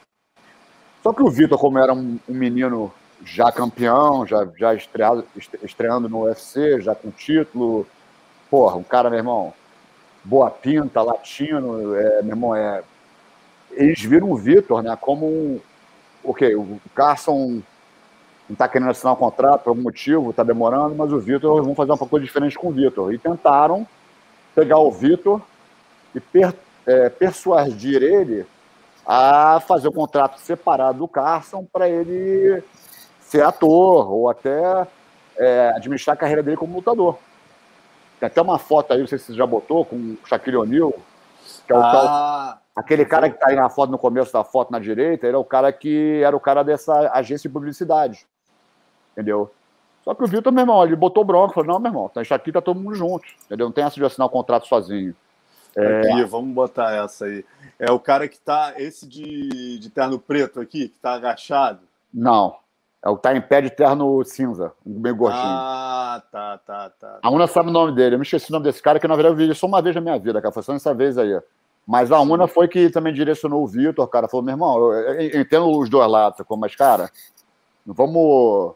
Agora que a gente tá cada vez subindo mais, entendeu? É, por que fazer isso, entendeu? É esse cara aí, ó, esse primeiro cara aqui na, na, na direita. E esse grandão aí, só para que, que, que, a, que a máquina não conseguiu colocar ele no quadro, é o Shaquille O'Neal. Né? É ele, é ele. Porra, o Vitor batendo no mamilo do Shaquille O'Neal. Isso aí, isso aí é o quê? Lá no Havaí? Isso aí, Marcelo, foi depois da luta do Vitor no Havaí, na estreia. E logo em ah, seguida, ah, a gente é foi em dois ou três jogos do, do Lakers, né, que o Shaquille O'Neal jogava, que deu convite pra gente. Ele deu até um tênis pro Vitor autografado, cara. É... Aquela história do Jim Lambel foi num jogo desse. Ah, quero ouvir, quero ouvir, mas, mas só terminando esse raciocínio do, do John Peters, é, e aí depois, quer dizer, eles largam o barco, né? A UNA foi importante manter o Vitor também. Óbvio, a decisão do Vitor de, porra, de segurar, ficar do lado do mestre foi essencial. Mas, e aí, quer dizer, de repente o John Peters fala: Olha, meu irmão, não pago mais academia, não pago mais nada. E aí, como é que ficou a Não, situação? mas isso, foi, isso eu acho que foi, é, como se fala, é, eu não sei se é uma coisa de ligação com a outra em relação ao contrato, mas ele, ele, ele falou: ó, eu vou montar academia para vocês no começo, eu vou, vou pagar tudo no primeiro ano. Ele acabou pagando mais de um ano. Mas depois, cara, quando a academia começar a funcionar, vocês têm que andar com a própria perna, entendeu? Ah, entendi. entendi. Foi mais ou menos isso, Marcelo. Mas a gente, cara, eu, eu, eu olho para trás hoje e eu sei como é difícil você administrar uma academia, cara, é, um, com professores e alunos, cara, é muito complicado, cara, até hoje, cara, não é, não é fácil, não é para qualquer um, cara. A academia não é um lance assim, né, cara, é, é altos e baixos. É altos e baixos. Você tem imprevisto no meio do caminho, cara, que se você não tiver uma cabeça empreendedora boa, cara, é, é, é complicado. E naquela época, não tinha internet, cara. A internet era super é, iniciando, não tinha telefone celular, cara. Cara, pra gente resolver um problema era era muito mais complicado que hoje em dia, entendeu? A gente falava, a gente não dominava a língua tão bem, a gente não sabia as partes legais da academia, cara, e aí vai, contrato, cara, a gente sem era dúvida, muito amador, entendeu? A, a, a, gente era lutador, irmão. Quer dizer, a gente tava ali, eu caí de paraquedas. O Vitor era um menino. O Carson, pô, era o mestre, né, cara? Que era, pô, o melhor cara como mestre, né, cara? Mas a gente precisava de um apoio por trás ali que a gente não, não teve, ou não delegou poder para a pessoa certa para aplicar. Você vai ser o, o administrador da academia, faz tudo aqui, entendeu? O nosso secretário que a gente tinha foi um garoto que chegou lá um dia para ser aluno, não, tô sem dinheiro, sem emprego, não posso pagar a academia, o cara, bicho, quer ficar na secretaria aí? O cara ficou na secretaria, também falava inglês, entendeu? E foi erro de todo mundo, entendeu? Não pode... É. Não, sem dúvida. A questão, né, né, né, né a contingência ali do momento também, Sim. né, cara? Vários fatores também. É, o, o, John, o John ele ajudou muito, mas já estava já, já na, na, inicialmente, né, antes na minha chegada, ele já tinha já deixado claro para o Carson e para o Vitor que, ó, vou administrar, vou, aliás, vou é, financiar a academia de vocês por um tempo, mas depois, quando as coisas estiverem andando, e a academia estava andando, a gente chegou a ter ali quase 200 alunos, entendeu? Mas, infelizmente, cara, é, realmente era um ponto muito caro, entendeu? Era muito difícil você manter aquilo ali, administrar e, e pagar a vida pessoal de três pessoas, minha, do Cássio do Vitor, né, cara? E posteriormente o Serjão, que foi com a gente também lá. Então ficou meio complicado, entendeu? Quando ele saiu, cara, a academia durou mais alguns meses só. Entendeu? Aí eu fui para a uhum. academia, eu, eu abri a academia com os nossos alunos, também Carson Grace, em LA. Entendeu? No, no na, na parte mais do subúrbio de Los Angeles. Agora, antes disso, conta essa história do Jim Lebel. Essa história do Jim Lebel é muito legal, cara. Que eu lembro que vocês botavam muita pilha no carro. Eu estava lá na época. Coincidentemente, eu contei essa história para a Una também. Coincidentemente, eu tinha ido fazer uma matéria na Beverly Hills Jiu-Jitsu e o Jim Lebel ia estar tá lá. E eu falei, pô, Marcão, deixa eu fazer uma matéria com esse cara que nego vende aqui nos Estados Unidos como se fosse o Hélio Grace americano. Né? E, e eu tinha sabido na Black Belt, parece que ele tinha desafiado o Hélio Grace. E aí, cara, como eu tava na casa com vocês, vocês começaram a botar uma pilha monstra. Cássio, desafiou, porra, desafiou teu tio, porra, o cara tem a tua idade, vai amarelar e botando pilha. Que é isso? Porra? E o Cássio falando, né, que enfiava porrada e tal. E eu fui lá, cara, curiosamente, teve esse fato do Shaquille, mas eu fui lá e falei do Cássio pro Jim Lebel, e o Dindebel que tirou o corpo fora, falou: Não, não conheço esse, eu, eu quero o Hélio Grace. Eu falei: Pô, mas o Hélio Grace é seis anos mais velho que você, porra. O Carson é dois anos mais novo, porra. Não é mais justo você fazer com o Carson?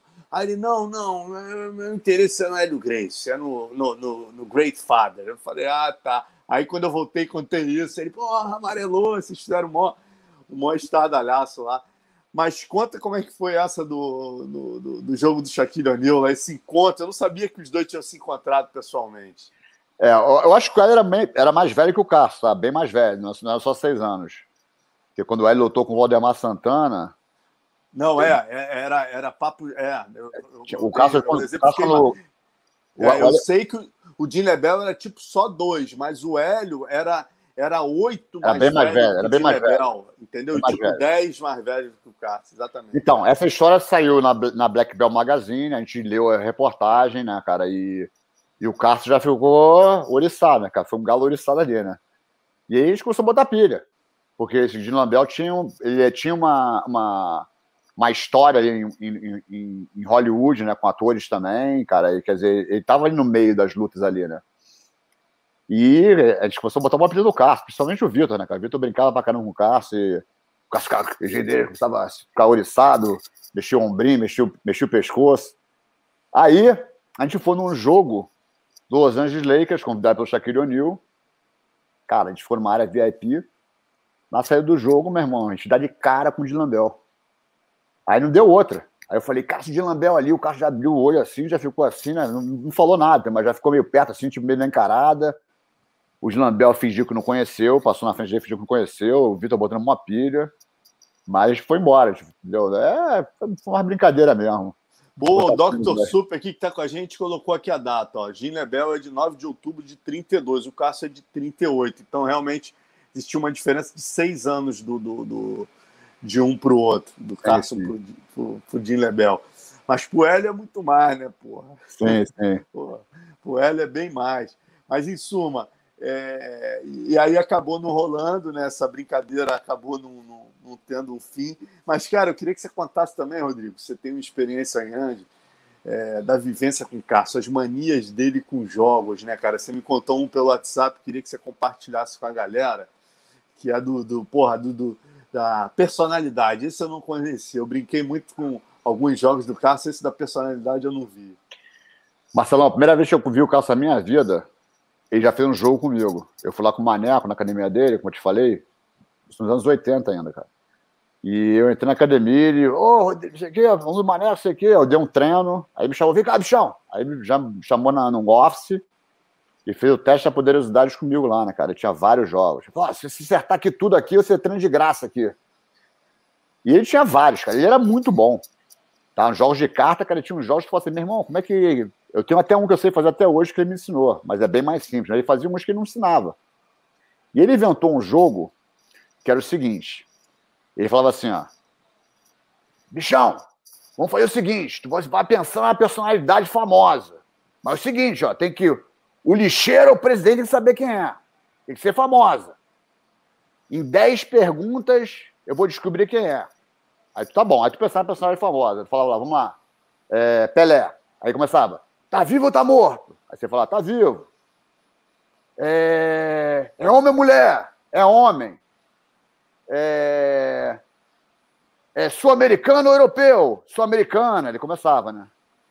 É brasileiro? Aí vai brasileiro. Aí é preto ou branco? Aí tu preto. Aí, meu irmão, ele começava. Meu irmão, aí começava, da, da quinta pergunta para o final, ele começava a atirar entendeu?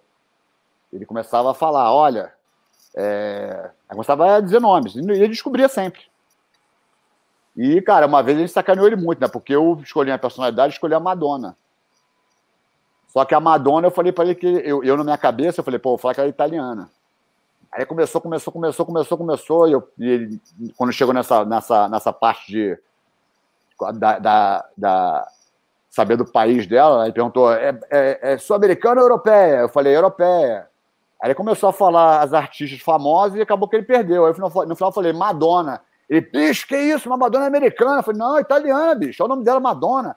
E beleza, né? Esqueceu. E a gente apostava dinheiro quando fazia isso. Apostava 5 dólares, só pra brincadeira, né? Aí no dia seguinte, a gente tá no meio da aula na academia, cara. Ele, bichão, vou lá no tal recorde lá. Eu falei, não, cara, não dá tempo não. Bicho, rapidinho, você tem que fazer um, perguntar uma coisa pra mulher lá. Eu já tinha esquecido. Aí entramos na tal recorde, meu irmão, pra quê? Ele pegou pela mão, vamos lá na caixa. Achou na caixa, perguntou a mulher aí, Madonna, Madonna, American, American, Italian, American, Italian, Madonna. A mulher assim, entendendo, eu falei, Madonna América. Tá vendo, bichão? Pô, deu um pescotado. Bicho, que falei, pô, ganhei, porra. Não perco uma dessa, meu irmão. Engraçado pra caramba. Uma vez eu falei, eu, eu falei pra Solar, eu falei Carson Grace, né? Eu botei o nome dele ele errou. Ah, é? É, é mesmo? Jura, aí, ficou, aí, ele, aí ele ficou, ele ficou, tipo, se sentiu lisonjeado, mas ao mesmo tempo ficou puto que não acertou, né, cara? Aí eu, aí eu falei, não, Carson Grace. Aí, pô, bicho, mas, pô, eu, eu falei, pô, tu acha que o presidente não te conhece? Pô, o, o lixeiro não te conhece? Tu não te conhece, meu irmão. Pô, tu é personalidade. Aí ele ficou meio lisonjeado assim, mas eu não vale, pô, pra mim não vale. Entendeu? Eu sei que eu, eu sou famoso, mas não tanto.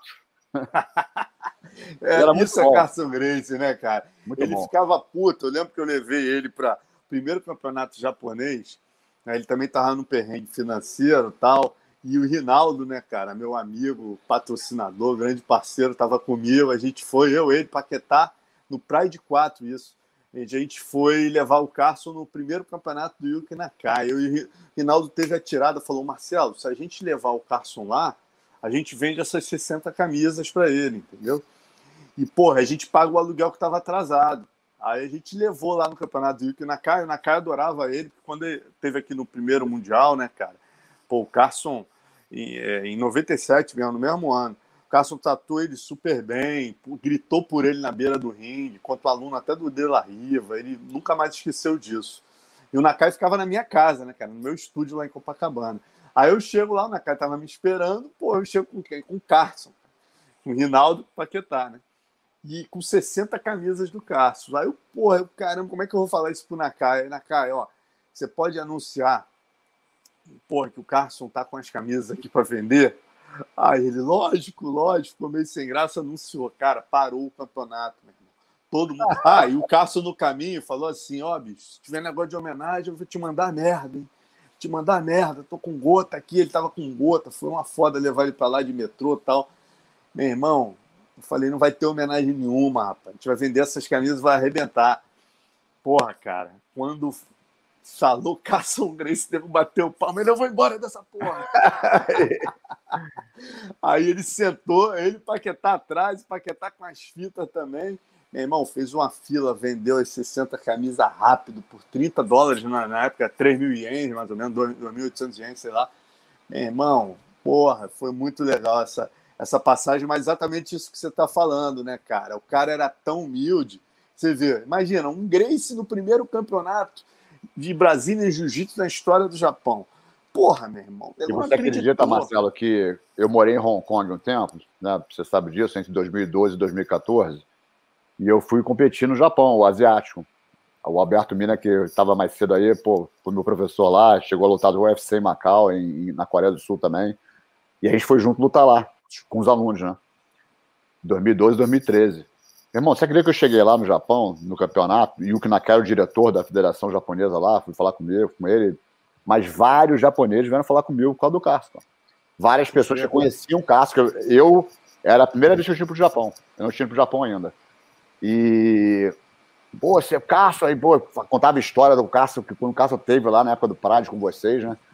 E, meu irmão, era sens... as pessoas sabiam que eu era aluno dele e, cara, eu vinha falar comigo sobre ele, cara, e mó, quando eu lutei, mó galera assim, né, é, torcendo pra mim, né, eu com um logo que barato, meu irmão. Meu irmão, foi sensacional, cara, tipo assim, eu me senti em casa, irmão.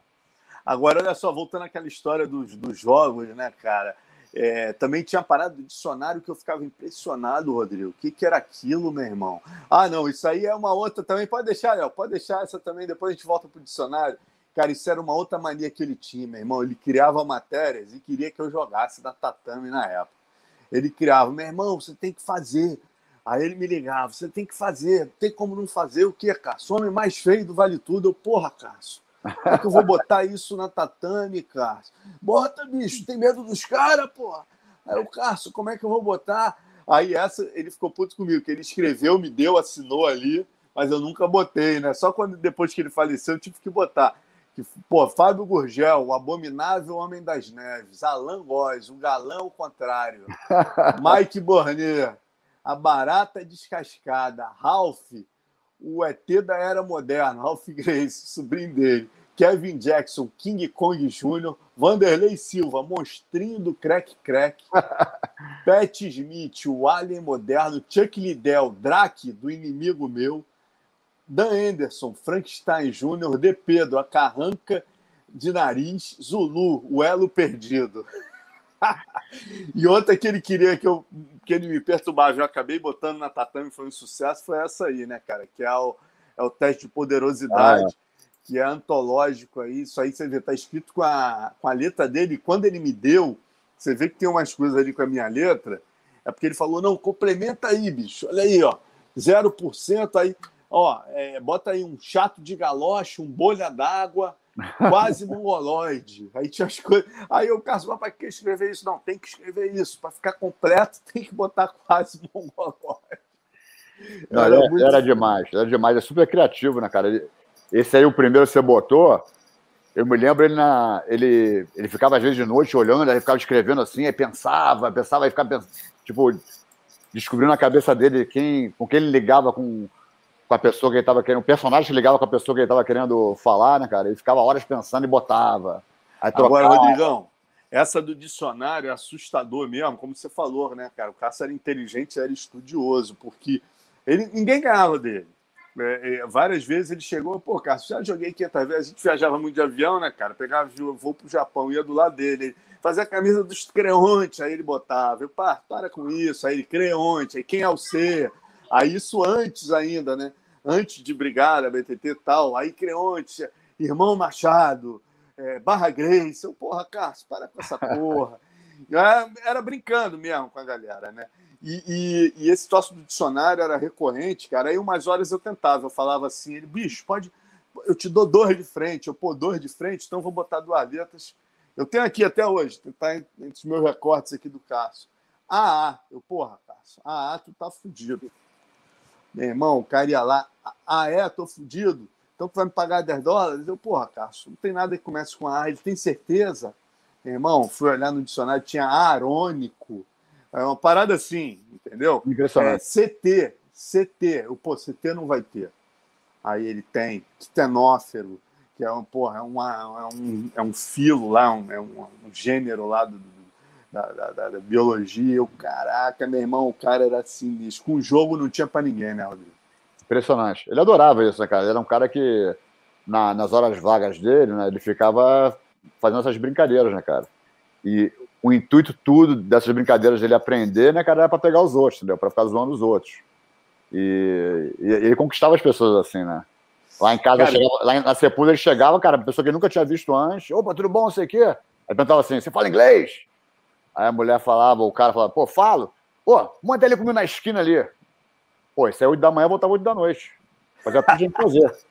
Meu irmão, fez isso com vários amigos meus. Os caras vinham me, me ver. Bichão, ô, isso aqui, fala inglês. Pô, o Rodrigo vai dar aula aí. Como é que tá ali comigo na esquina ali, meu irmão?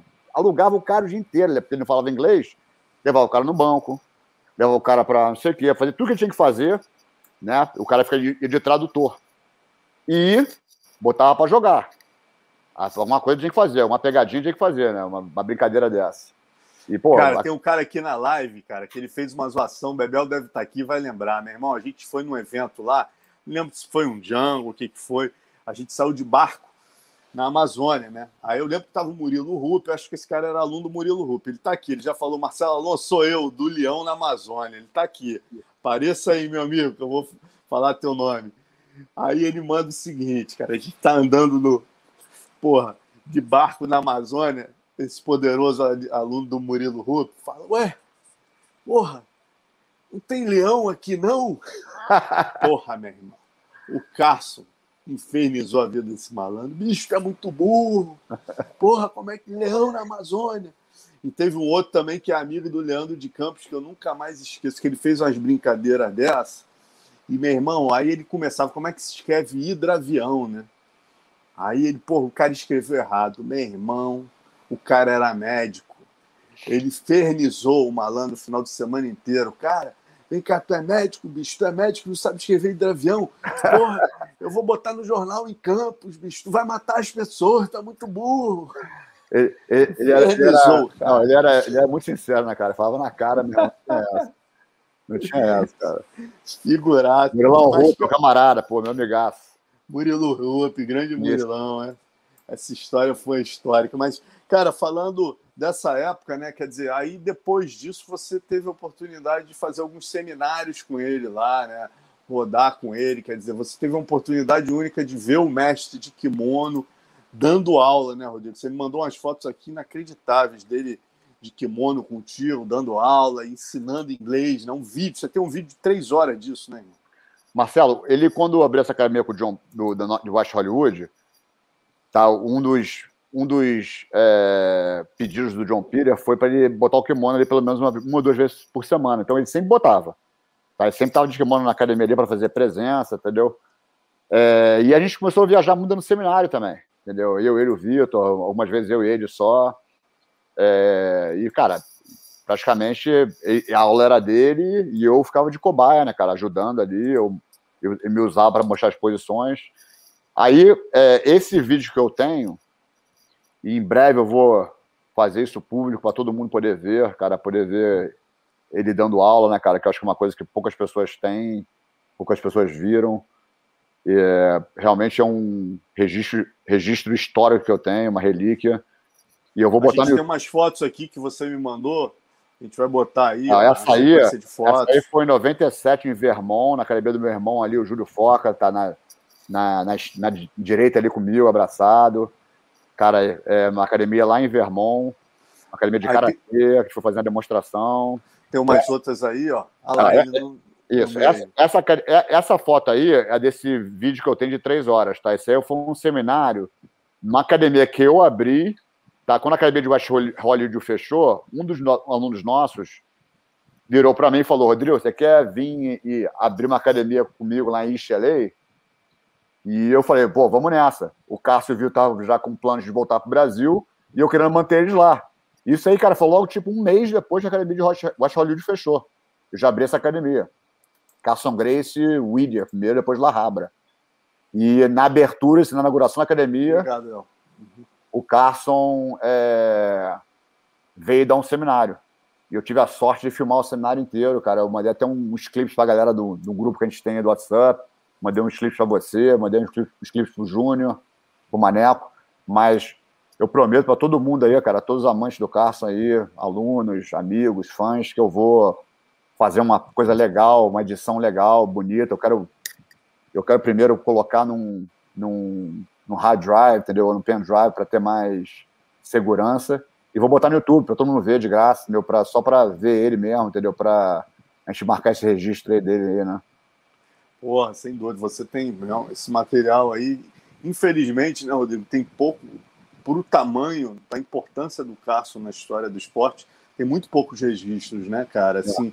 por, exatamente por esse jeitão dele tranquilão, de, pô, não se preocupar muito né, com coisas materiais e tal, não tinha preocupação, e, e, eu até me culpo muito por isso também, eu tenho muita foto do Carson, mas, porra, cara, eu já, naquela época eu já devia tá filmando mais, que eu estava sempre próximo do cara e tenho muito pouco registro de vídeo do Carson. Marcelo, naquela época, cara, a câmera era caro, né, irmão? Era uma fita, de, uma fita VHS mesmo, grande, cara, quer dizer, a qualidade não era tão boa. E não era todo mundo tinha acesso a uma câmera de filmagem, né, cara? Muitas das fotos que eu tenho, que eu te mandei aí, são de aquelas câmeras de 7-Eleven, cara, que você compra a câmera, né, tira 24 fotos, entregava a câmera para ser reproduzida, entendeu? Não era nem uma câmera boa. Aí, futuramente, eu comprei uma câmera melhor, que você comprava o filme e, tirava as fotos, né? Mas várias fotos aí são de câmeras bem, bem é, com qualidade péssima, né, cara? Mas é, é, foi o começo da época, né, cara? Ninguém tinha celular, ninguém é. tinha câmera na mão, entendeu? É, faz parte, meu irmão. Ainda bem que, que, ainda bem que o. Ah, o Léo tem, pô, tem um. O Léo vai botar um trechinho também de um outro vídeo que você mandou. Pode botar, Léo, aí? Esse trecho desse vídeo eu perguntei para ele se dava, ele disse que dá aqui. Eu achei muito legal esse outro vídeo que você colocou aqui do, do treino teu com o Vitor, cara. Olha aí. É, o Cássio ali atrás, cara. Pô, falando, Rodrigo, solta o braço! Pô, eu me cansei de tanto bater, tentar bater no vidro, cara. Esse é um treino de bloqueio, né? Que a gente fazia muito. Entendeu? Um batia, outro bloqueava. Pô, mas o vidro nessa época já era, meu irmão, um craque, o Cássio andando ali atrás. Aí ele falou assim: Rodrigo, solta o braço, pô, tá o braço preso. Eu tava cansado já, meu irmão. Tentar achar o cara. E eu, olha lá pô, ali, olha lá. Eu era, pô, faixa branca ali de boxe, né, meu irmão? Eu, eu, eu já, eu já tinha treinado já com o Steve Petramai, né, cara? Tava com, com a Olira. Mas, cara, pô, nada que comparasse o nível do carro, do, do Vitor, né, cara? O Vitor já era. O nível do cara ali de boxe era impressionante. O Todd Medina tá ali atrás, o Carlão tá sentado no chão ali. E é. isso aí é na academia de West Hollywood. Uhum. Cara, essa evolução do Vitor, voltando um pouquinho atrás, né? É, você já chegou lá, ele já estava com um boxe muito diferenciado, você acompanhou, ele começou aí na LA Boxing, parece que o, o próprio o, o John Peters trouxe o, o All Stank para ele, né? Sim, sim. Aí, então, o Vitor, cara, ele já fazia boxe aqui antes no Brasil, tá? O Ralph Giglio. Chegou lá a fazer no... Claudinho um pouquinho também. Mas ele treinou antes com o Ralph. Com o Ralph, né? Ralph, Ralph Giglio ali no, no Vidigal. O pessoal Leblon treinava lá. E treinava jiu-jitsu comigo.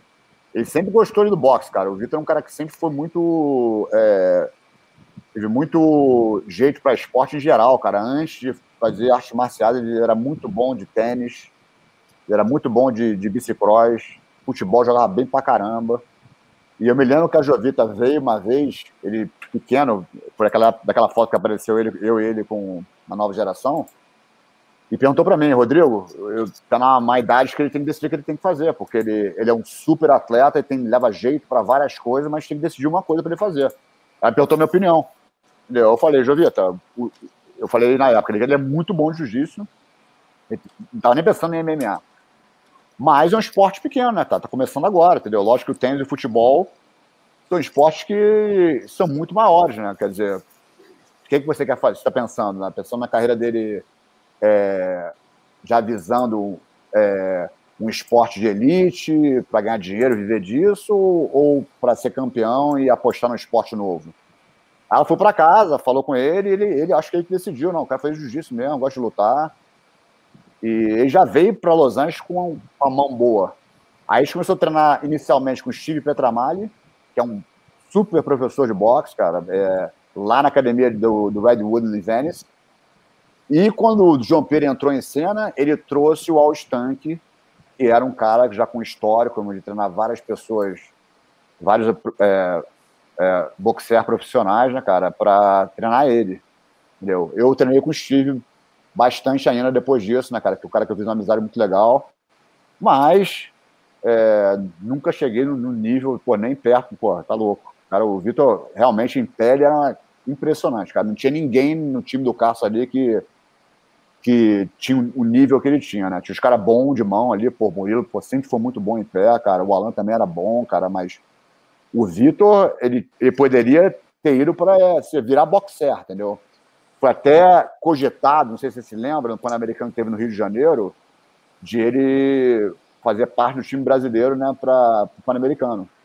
Entendeu? Mas por motivo burocrático ele não foi. Entendeu? Você estava, você tava, Rodrigo, na, naquela, no UFC 15, cara, quando o Vitor perdeu do Range Tour? Eu que tirei ele do, eu que tirei ele do octagon, cara. Eu que entrei lá, ele caiu, ninguém entrou, eu fui lá e tirei ele. Tava lá sim.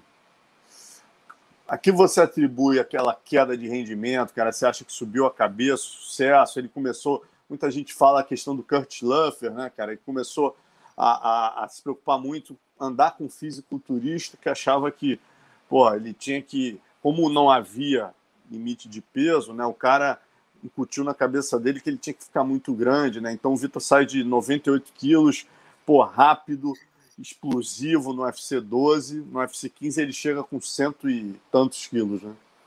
É, cara, foi uma escolha dele, né? Eu acho que o Carson tinha uma, uma metodologia de treino que era muito, dava muito certo e tinha coisas que ele fazia que era muito raiz, que funcionava muito, que eu até hoje concordo com ele.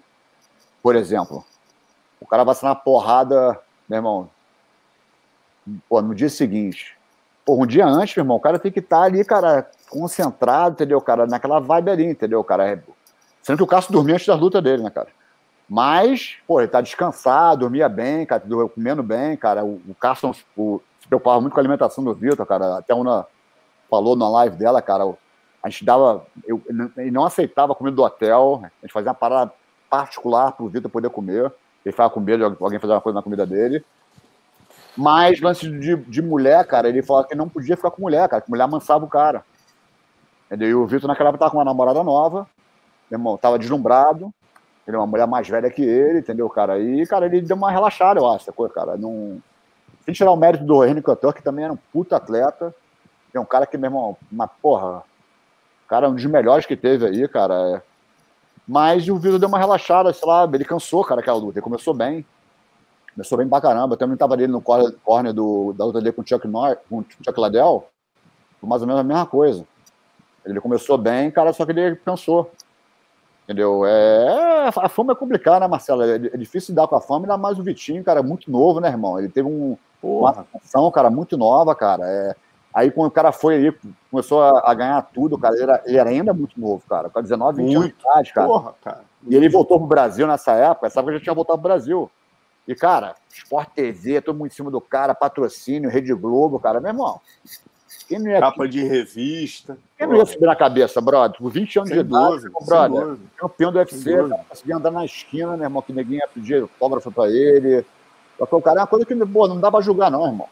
Não era, não. era pra acontecer essa coisa, velho. É, é o, o, complicado é quando sobe a cabeça você não dá a volta por cima. O cara deu 40 voltas por cima, né, meu é. irmão? O cara ganhou o cinturão do UFC, o cara. E o Vitor? Pride. O cara, agora, a última volta por cima dele, que foi o melhor momento da carreira dele, pô, o cara venceu em sequência sete dos caras, Luke Rockhold, é, Michael Bisping. O cara se. Pô, Dan Henderson, o cara enfileirou os caras mais duros aí da, da, divisão, parou só no John Jones, que é o maior Sim. de todos os tempos. Né? Ó, o, Vitinho nessa luta com o Red Cantor, cara, a hora antes da luta ele passou muito mal, irmão. Eu tava lá, eu vi. O cara vomitava preto, cara. Esse nervosismo, uma coisa que ele tinha comido, cara. Ele tava super ferrado, cara. Não sei se era muita malhação, entendeu? É, cara, mas ele ele não estava bem de saúde, sacou, cara? Não estava de 100% dele. Entendeu? E, e também não ouvindo, não ouvindo muito, né, cara? Acho que foi esse o grande erro, né, cara? De, de entendeu? tentar fazer as coisas mais do jeito dele. Mas é sempre um aprendizado, né, cara? É, uma outra coisa que eu queria abordar contigo, né? Eu falo com o Carson logo depois, eu estava lá na CFC 15 e depois da luta eu falo com o Carson, ele fala isso, né? Que o Vitor tava, porra, ficava trancada no quarto com a namorada e tal, porra, não tinha como ganhar, que né, negócio de iriçar o galo, que, pô, a mulher não pode levar a mulher para evento de luta, esse tipo de coisa. E também ele fala uma coisa que me marcou muito, que ele diz que o Carlão não dava descanso para o estômago, né? Ele achava que o Carlão ganhou do Benetô, que deveria ter ido para a final com o Marquer, mas que a questão do Carlão é que o Carlão tinha que aprender que ele não dava descanso para o estômago. Eu lembrei, quando eu tive com vocês lá, passei uma semana lá na casa dele, que ele ficava, porra, bicho, fiscalizando mesmo, né? A galera já numa fase já começando a suplementar, tomando Metrex, e faz, tentava fazer quatro, cinco refeições por dia, e ele batia na tecla que nos tempos do pai dele, porra, não tinha isso, eram duas refeições ou uma refeição e tal, né? O que, que você lembra disso, dessa questão de dele cobrar vocês com relação à alimentação? Então, é... ele com certeza, esse lance de dar descanso para o estômago, né? tudo voltado para a digestão, ele sempre foi muito ligado nisso, cara. Ele sempre teve uma educação muito boa do pai dele, né? O pai dele, o, o Carlos de esse cara foi uma pessoa assim do outro mundo, né, irmão? Era um visionário, né, cara? Tanto com o Hélio também, né, cara? Mas o Carlos era. Você lê o livro do cara, é assim, impressionante, né? O cara. Ele, ele era espiritualizado demais, né, cara? Ele estudou, né? A, a, a dieta, né, cara? E, o, na verdade, para pensar, o Cássio era uma cobaia dele na época, entendeu? Todas as experimentações que ele fazia com alimentação, ele fazia com ele, os irmãos, e o Cássio, que era o filho mais velho dele, né, cara? Então, o Cássio viveu muito disso. O Cássio, na época que a gente morou em Los Angeles, ele não dava esse exemplo nele, tá? Ele, ele comia de tudo. Você sabia disso. Ele comia muita coisa, pô, gordurosa pra caramba, e não se alimentava tão bem. Mas com a gente, ele ficava em cima, irmão. Principalmente os caras que iam lutar. O que, que ele falava? Você come antes de dormir, isso é verdade, cara. Você fica a noite inteira com o teu o teu sistema digestivo funcionando, cara. Isso te cansa. Isso te cansa. Quer dizer, você vai fazer a sua última refeição tipo 7 da noite, para, aí vai dormir tipo 10, 11, meu irmão, pelo menos você ter um pouco de digestão ali para você conseguir dormir e descansar o teu corpo como um todo. Faz super sentido. Entendeu? Então ele, ele, ele, ele via isso muito, cara, de comer antes de, de, de lutar, cara, comer coisa pouca, cara. E sabe o que ele fazia para comer antes de lutar? Ele falou assim: ó, irmão, bota uma mão de, de de amêndoa, ou a macadâmia, ou castanha, e duas tâmaras. Botava isso na boca não era isso. Entendeu? Porque você dá energia, mas a digestão é rápida e não te deixa cansado. E eu sinto isso, irmão, hoje em dia, tá? Hoje eu sou bem mais velho, cara. Eu, hoje em dia eu, eu faço aquele jejum de manhã, né, cara? É, eu, eu, eu, eu como tipo 8 da noite, eu vou comer de noite de novo dia seguinte às 11 horas, meio-dia. Entendeu? Eu não como nada de manhã, eu sempre fome de manhã, estou cheio de energia. Entendeu? Então, ele era. fiscalizava a gente muito, mas ele em si não fazia, porque também estava de saco cheio já, né, irmão? O cara estava mais velho, queria pôr comida, comer. E o Meterex, cara, era uma coisa muito pesada, né, irmão? Eu, por exemplo, quando eu fui morar com o Cássio com o Vitor, cara, eu tinha acabado de lutar um Mundial em 96 de peso pena. Faixa marrom, peso pena. Aquela primeira foto que você botei o Leozinho, a gente lutando de peso pena. Semifinal do Mundial 96. Meu irmão, eu lutei o, Pan-Americano de 96, alguns meses depois, de peso médio. Meu irmão, eu nunca tomei bomba na vida, nunca tomei nada, cara. Sacou, bicho? Eu não tomei nada. Eu, é, mas eu nunca também tomado nenhum suplemento. Eu já era, já era adulto, entendeu, cara? Eu, eu já perdia 3, 4 quilos para lutar no pena, quer dizer, eu já andava em 71 quilos. Mas, irmão, você tomar Meterex, suplemento alimentar, que é glucosamina, glutamina, brother, eu ganhei assim, pô, 7, 8 quilos de músculo, cara, sem, sem fazer esforço, cara. Cara, a gente ganhava caixas e caixas de Meterex, suplemento, todo mês chegava em casa, cara. Isso, como eu falei, isso aí salvou a gente, porque a gente não tinha dinheiro nem para fazer comida, assim, para comprar comida. Era suco de goiaba, banana e Meterex, irmão. Entendeu? Ah, e isso, cara, era, era, uma, era uma bomba ali alimentar, né, cara, de proteína. É, e a gente malhava muito também, entendeu? Malhava, ficava o dia inteiro fazendo exercício, cara, entendeu? Quer dizer, é uma coisa que. Mas ele ficava pra gente. Agora, outra história que eu queria que você contasse para a galera, que você me contou agora no WhatsApp, que eu achei muito interessante, cara, é uma outra lição do Carson que ele deu ao Vitor, né? Quando o Vitor começou a querer malhar o, o, o punho. Conta essa aí que ele falou que o pai dele fazia. Porra, cara, ele, ele, me contou várias histórias do pai dele, Marcelo. Várias, cara, muito bom, cara. Essa história eu tenho guardado assim. Eu até comentei com o Júnior, com o Roller, que é meu amigão, cara. E o Roller dá risada pra caramba. Bem, essa foi o seguinte: o Vitor veio com uma. Ele comprou na. Qual era o nome da loja mesmo, cara? Era uma loja de esporte tinha enorme aqui em Los Angeles, cara. Big of Five, assim. Um negócio para mão. Que era um negócio que apertava o dedo, assim, uma molinha, apertava o dedo para dar pra pegada. Que ajudou pra caramba, né? Eu vi ficava porra de dia aquele negócio ali, nhé, nhé, nhé, nhé, entrava no carro, nhé, nhé, nhé, nhé. E o carro, bicho, essa porra é chata pra caramba, fica nhé, nhé o dia inteiro, é meu ouvido essa merda aí, bicho. Essa porra não funciona nada. Aí o Vitor, nhé, nhé, nhé, meu irmão, porra. Aí um dia o carro, bicho, quer fazer a pegada? Vem cá então. Aí ele achou um jornal lá, um LA, LA Times lá da vida lá. A gente pegou a folha de jornal aberta, falou assim, ó, isso aqui meu pai me ensinou. Ele abria a folha de jornal inteira, aí tu botava a tua mão no meio e ia com o dedo amassando a folha de jornal inteiro até fazer uma bola, uma bola de papel. Aí, tá bom? Fechou? Agora abre. Aí tu ia com a mão e abria. Aí você fazia o movimento da mão fechando e abrindo. Meu irmão, faz duas vezes, meu irmão, teu braço tá queimando. E não deu outra. Quero ver quantas vezes você faz aí, Vitor. Vitor fez uma, duas, era forte demais, né, cara? Fez duas vezes e meia assim. Já começou com a mão da câmera, com a mão começou a ficar dura. Começou, ah, tá vendo, porra? Pegar o negócio dele jogou, jogou longe assim, meu irmão. A partir de agora, meu irmão, é, porra, é no jornal só. E não tinha outra. na praia, tá na praia, achava um jornal, faz aí. Mandava fazer na praia, meu irmão. Porra, ficava o dia inteiro fazendo isso aí, cara. Pô, isso aí pode ter certeza que esse vídeo aí vai, vai viralizar no mundo da luta. E a galera vai começar a fazer isso. Cara, eu nunca tinha ouvido falar. Pode fazer. Você pode fazer quando você quiser. Pega uma folha de jornal grande, aquelas folhas Pô, de jornal. Já, já, já senti aqui só de. Tem que abrir com uma mão mental. só. Você fecha, depois você abre. Abre ela toda com a mão só, aí não vai ficar esticada porque já está amassada. Aí depois você vai de novo fecha. Vê quantas vezes você consegue fazer, meu irmão. Tem um antebraço Muito pequeno. É o escudo demais, bicho. É a raiz. Agora, Rodrigo, deixa eu te perguntar. Cara, você teve uma experiência que, que eu saiba ninguém teve, né, bicho? Dois alunos todos, que é morar no quarto com o Carso. Né? É, porra, conta pra gente aí como é que era o mestre. Muito bagunceiro, roncava, como é que, porra, meu é irmão. era dividir a, o quarto com o Carson Grace? Cara, eu chamava de Jurassic Park, bicho. Eu tive que comprar um Walkman desse aqui para dormir, às vezes, que eu não conseguia dormir, cara. De acordar de noite para o banheiro, por exemplo, para dormir de novo, tinha que ligar uma fita, botar aqui para. Porque, cara, era, era brabo. Mas, cara, cara, como eu falei, Marcelo, ele. Muitos alunos meus, amigos meus, falaram, porra, cara, tu morou com o Cássio, porra, o Cássio foi teu pai. Não, cara, não foi meu pai, foi meu irmão. Eu cuidei muito, cara, sacou, cara? É, é, lavar roupa, cara, cuidar dele, cara. Ele tinha caixa pra caramba, né, cara? Limpar ele aqui assim, cara, entendeu? Comprar shampoo para ele, parte, parte higiênica. É... Muito bom, irmão. Foi muito bom. Foi uma experiência única, irmão. Mas, cara, ao mesmo tempo ele era super carinhoso, cara, entendeu?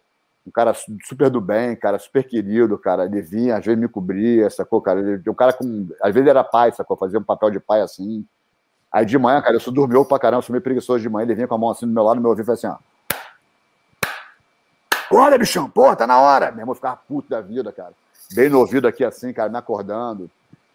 Aí quando eu vi um amigo dele, né, como tem essa foto com um Paquetá aí, quando veio o irmão dele, o, o Rossinei, aí veio o, o, o Carley, porra, ia pro chão eu, cara. Eu perdi a minha cama. Aí eu, pô, dava a cama pro, pra hierarquia ali, né? Eu dava a cama pra eles e eu ficava entre os dois. Meu irmão, pra dormir era um problema. Várias vezes eu pra, eu pra aquele sofá da sala ali, irmão. Porque não tinha jeito, sacou? Mas é muito bom, cara, muito bom. Foi uma experiência muito bacana, cara. Foi assim, como eu te falei, né? A gente, tá, a gente, a gente era novo, descobrindo o mundo, cara, todo, não só eu e o Vitor, mas ele também, entendeu? Ele era coisa nova. Também, cara. E o Carson, você falou uma coisa que é impressionante, né, cara? O Carson, ele já tinha 60 e tal, quase 70 anos, sei lá, né, que ele tinha lá. E, e, e é o que você falou, cara. A gente viu o Carson como se fosse, pô, eu via ele como não era o mestre de vocês, parecia que era o amigo, né? Aquele carro dele, você tem alguma uma lembrança curiosa, eu chamava de poderoso móvel, né? Eu até botei a nota na tatame na minha coluna cervical na época, poderoso móvel. O Cássio tinha um adesivo dele, a porta do lado caía, a antena era pendurada. Passou algum perrengue com aquele, com aquele caramba aí, Rodrigo? Pô, com aquele carrinho ali, cara andou, irmão. Então, tinha Corolla. Cara, ali, pô, ali. Aí depois ele comprou um, um Volvo. Do Volvo ele ficou cheio da mar, né? O Volvo era o carro mais moderno. Pô, esse é o melhor carro do mundo, mais seguro do mundo. E, cara, o Volvo já tinha é, entrada para CD, cara, ele ficava louco. Porque o Toyota Corolla, irmão, a gente ia da, saia da nossa casa, na Sepúlveda Boulevard, na Culver City, aí, meu irmão, pegava a Venice Boulevard, aí pegava lá Ciênega, irmão, aí subia, cara. Ah, não, a Washington primeiro, depois lá Ciênega. Quer dizer, era mais ou menos 20 minutos de, de viagem, cara?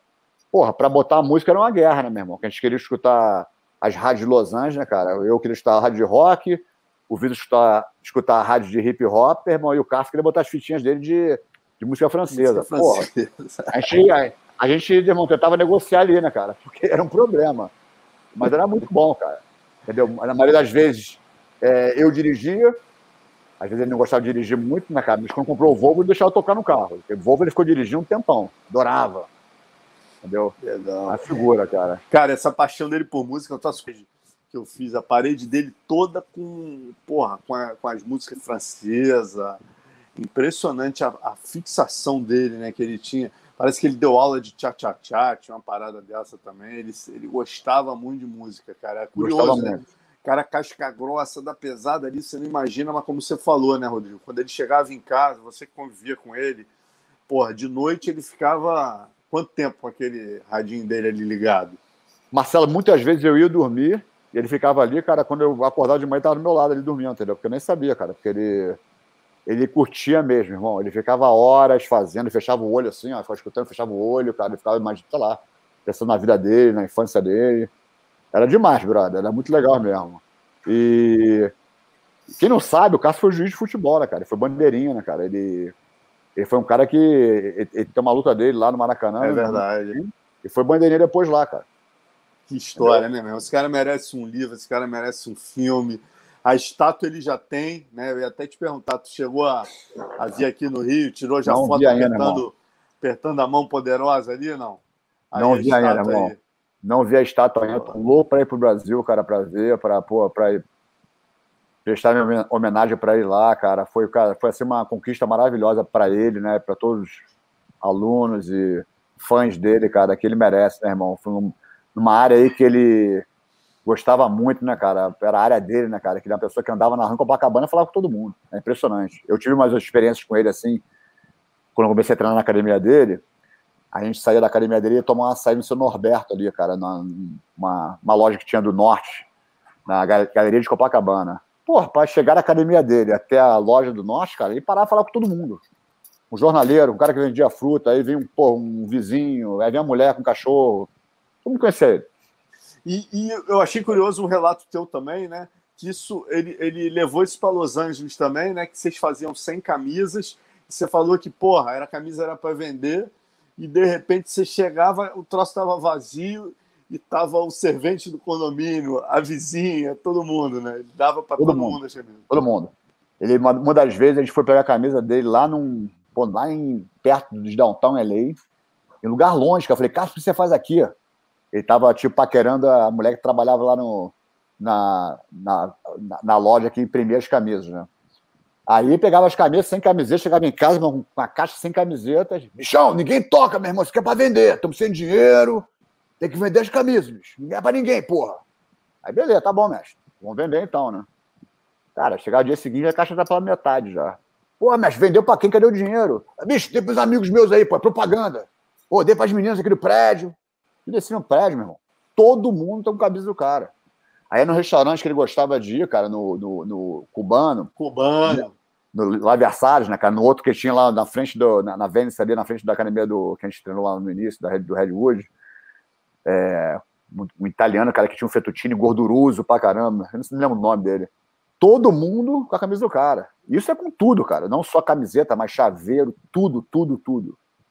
Ele ele tinha esse lance, né, cara? Ele, meu irmão, ele é um cara que não tinha nenhuma apego na coisa material, né, cara? Ele é um cara que ele muito essa parte assim com os outros, assim, de, de, de dar, dar, dar. Ele fez essa academia dele, né, Marcelo? A academia do cara, na verdade, ele abriu para todo mundo, irmão. Sacou, cara? Eu, é, eu sempre paguei a academia dele que eu tinha condições, mas vários ali, cara, começou a treinar, não pagava, pagou o primeiro mês, nunca mais pagou, cara. Ele. A academia era, cara, era muito família ali, cara. Tipo assim, não era para ganhar dinheiro, cara. Ele queria fazer uma coisa. Pra ele era uma coisa além disso, sacou, cara? Para. É, construir é, lutadores, é, é, construir personalidades, entendeu? Ele fazia isso muito. Sem dúvida, sem dúvida. Aí o Mar... dá, dá, um segundinho aqui, só vou no banheiro aqui Sim. um segundo e voltar. Tá? Um minuto. Lógico, irmão. Fica à vontade. Isso aí, galera. Vamos abordar agora, chegando na parte final, vamos falar um pouquinho. É, pô, o Rodrigo tem uma história muito legal. Ele vai... Ah, volta aí, Léo. Essa foto aí é maneira. Pô, essa foto aí foi quando eu fui lá a primeira vez, né, em 96 que eu fiz aquela matéria do jiu-jitsu californiano, eles estavam chegando lá e aí eu fiz essa foto aí. Pode botar até aquela. Ah, boa! Essa é muito legal, cara. Isso aí são eles na praia. Cara, o Rodrigo, que eu achei muito legal do Rodrigo, agradeço muito a Una estar tá aqui com a gente, de me lembrar, cara. Pô, o Rodrigo é meu amigo há muito tempo. E eu já estava para fazer essa live com ele, mas foi a Una que puxou minha orelha, falou: "Pô, Alan, você fez uma live comigo, o Rodrigo ficou mais tempo do que eu, ainda morava no quarto". Eu pô, na hora liguei para ele. E eu sabia que ele tinha registros, mas eu não tinha ideia que teria tantos registros. Impressionante o cuidado que ele teve de cuidar aí das imagens do Carson. Pô, cada dia que ele me mandava uma foto do WhatsApp, okay. eu ficava mais embasbacada aqui. Eu tô falando, a, a, a, graças a Deus você teve, né, cara, um, um, uma preocupação muito grande, obrigado, Léo, de, de cuidar, de, de fazer um registro fotográfico. Infelizmente, nesse tempo, né, Rodrigo, a galera não tinha visão. Eu também, antes de ser fotógrafo, eu sempre tive essa paranoia, cara. Eu tenho, eu tenho foto no Rock in Rio 1, tô morando até quase em cima do Rock in Rio aqui mas eu tenho foto do Rock in Rio 1 que eu não podia entrar com a máquina, eu tenho com a, com a Love, cara, que era uma máquina de plástico. Eu tava falei, lá também, tava lá também. Tu tava lá também? Ah, 1985. Tem graça hoje aqui, irmão, guardado. Até também tem. Também tem, tem, tem essa foto, porque registro quase ninguém tem, né, meu irmão? Só que era não tem nenhuma foto, cara. Não pode levar, não podia levar a máquina, tu era barrado. Saber que... Foto, eu levei a plástica. Eu tive a chance, irmão, de falar com pô, meus ídolos na época, os caras do ACDC. Hoje é até aniversário do Angus Young, hoje, está fazendo 66 anos, né? O, o, o guitarrista Angus Young. Porra, porra, porra. E eu falei, lá, né? eu falei com ele, cara. Falei com os caras todos lá no Marino Hotel, cara. A gente teve um encontro lá durante o Rock Rio, durante dois shows que ele teve. Foi dia, entre o dia 15 de janeiro de 85 e 19 de janeiro de 85. Eles ficaram no Marino Hotel, no Leblon. E, meu irmão, tava indo pra praia um dia, vi um tumulto ali, os caras estavam lá dentro e eu falei com os caras todos, acredita? Foi assim também, coisa única.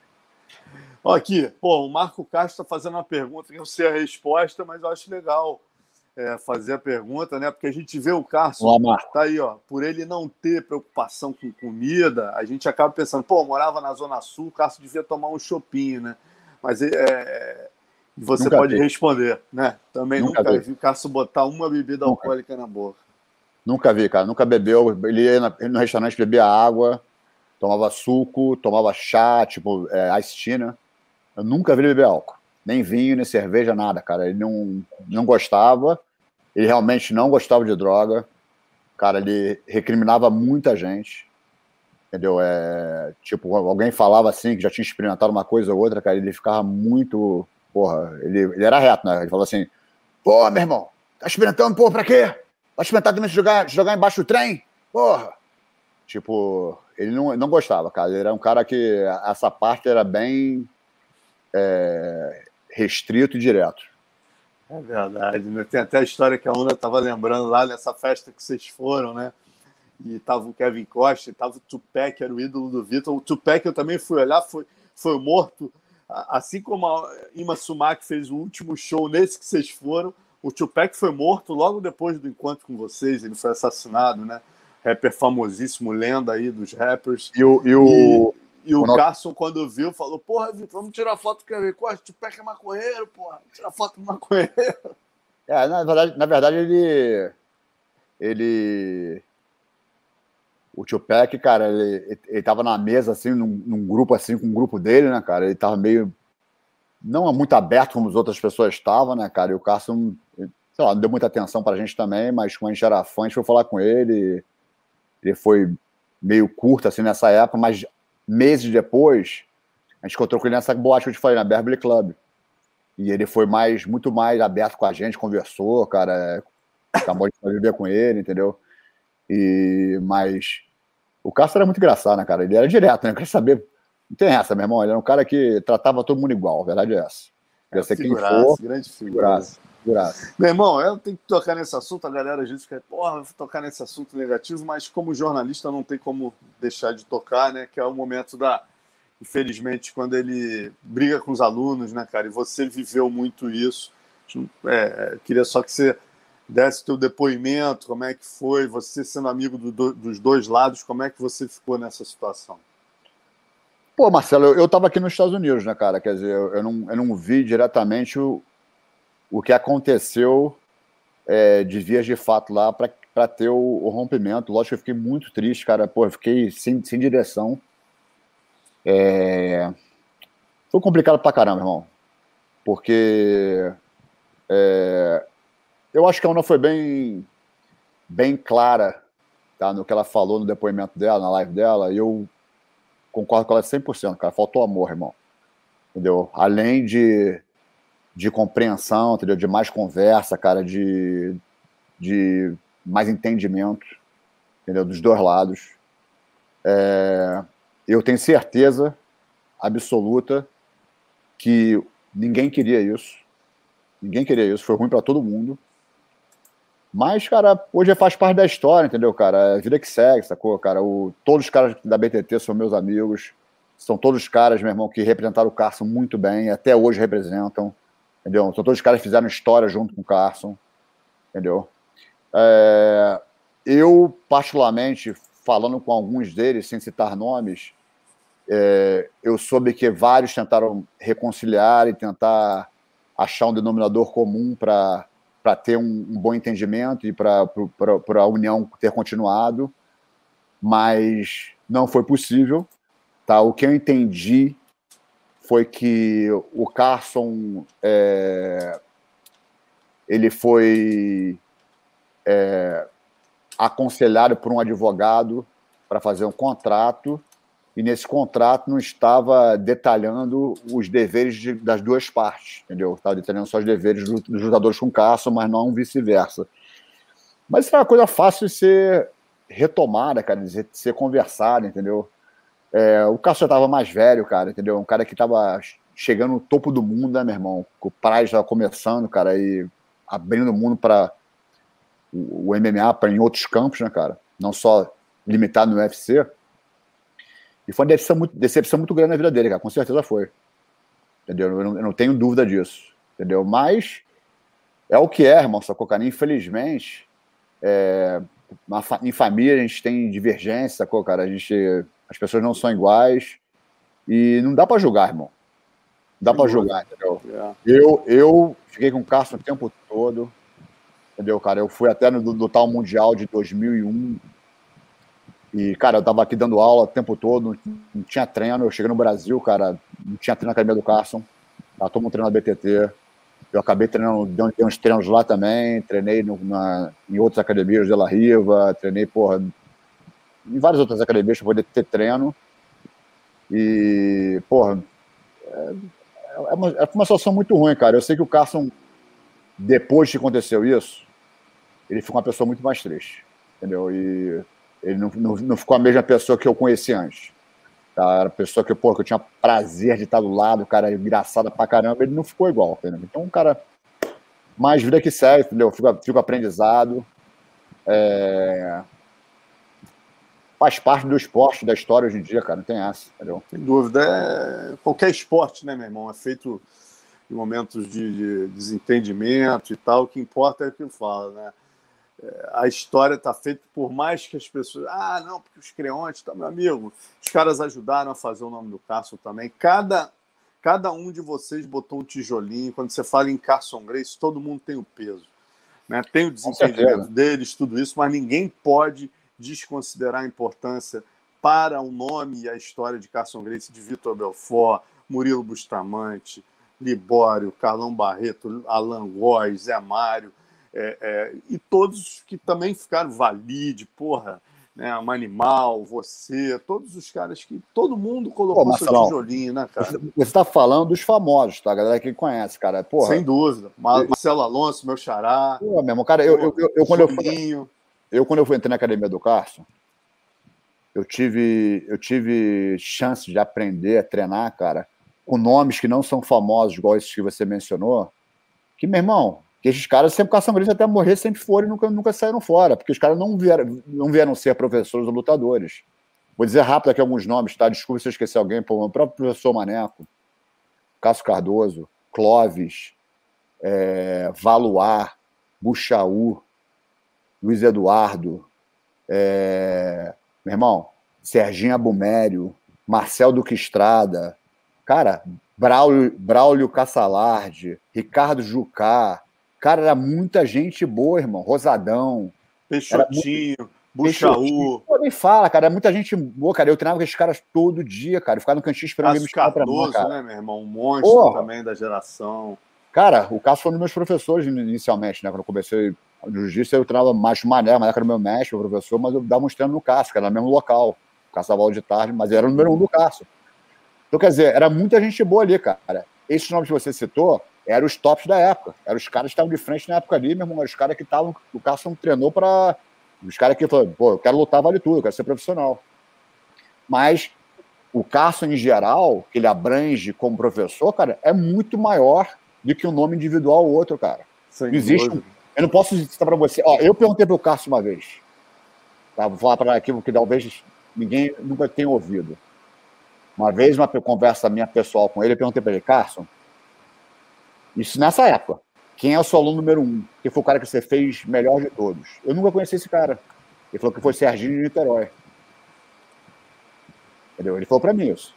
Serginho de Niterói, um cara que era da época dos anos 70 e treinava com Ross. Que lutou, é, treinava com Ross. Esse cara, ele, o Carson falou mim isso. Ó, o cara que o melhor lutador que eu fiz, que eu, aluno, aluno que eu fiz, que eu treinei, o Cássio treinou com ele, né, cara? O Cássio era novo ainda. Foi o Serginho de Niterói. Eu nunca conheci esse cara na minha vida. Sérgio Íris. Não, não o Sérgio Íris, cara.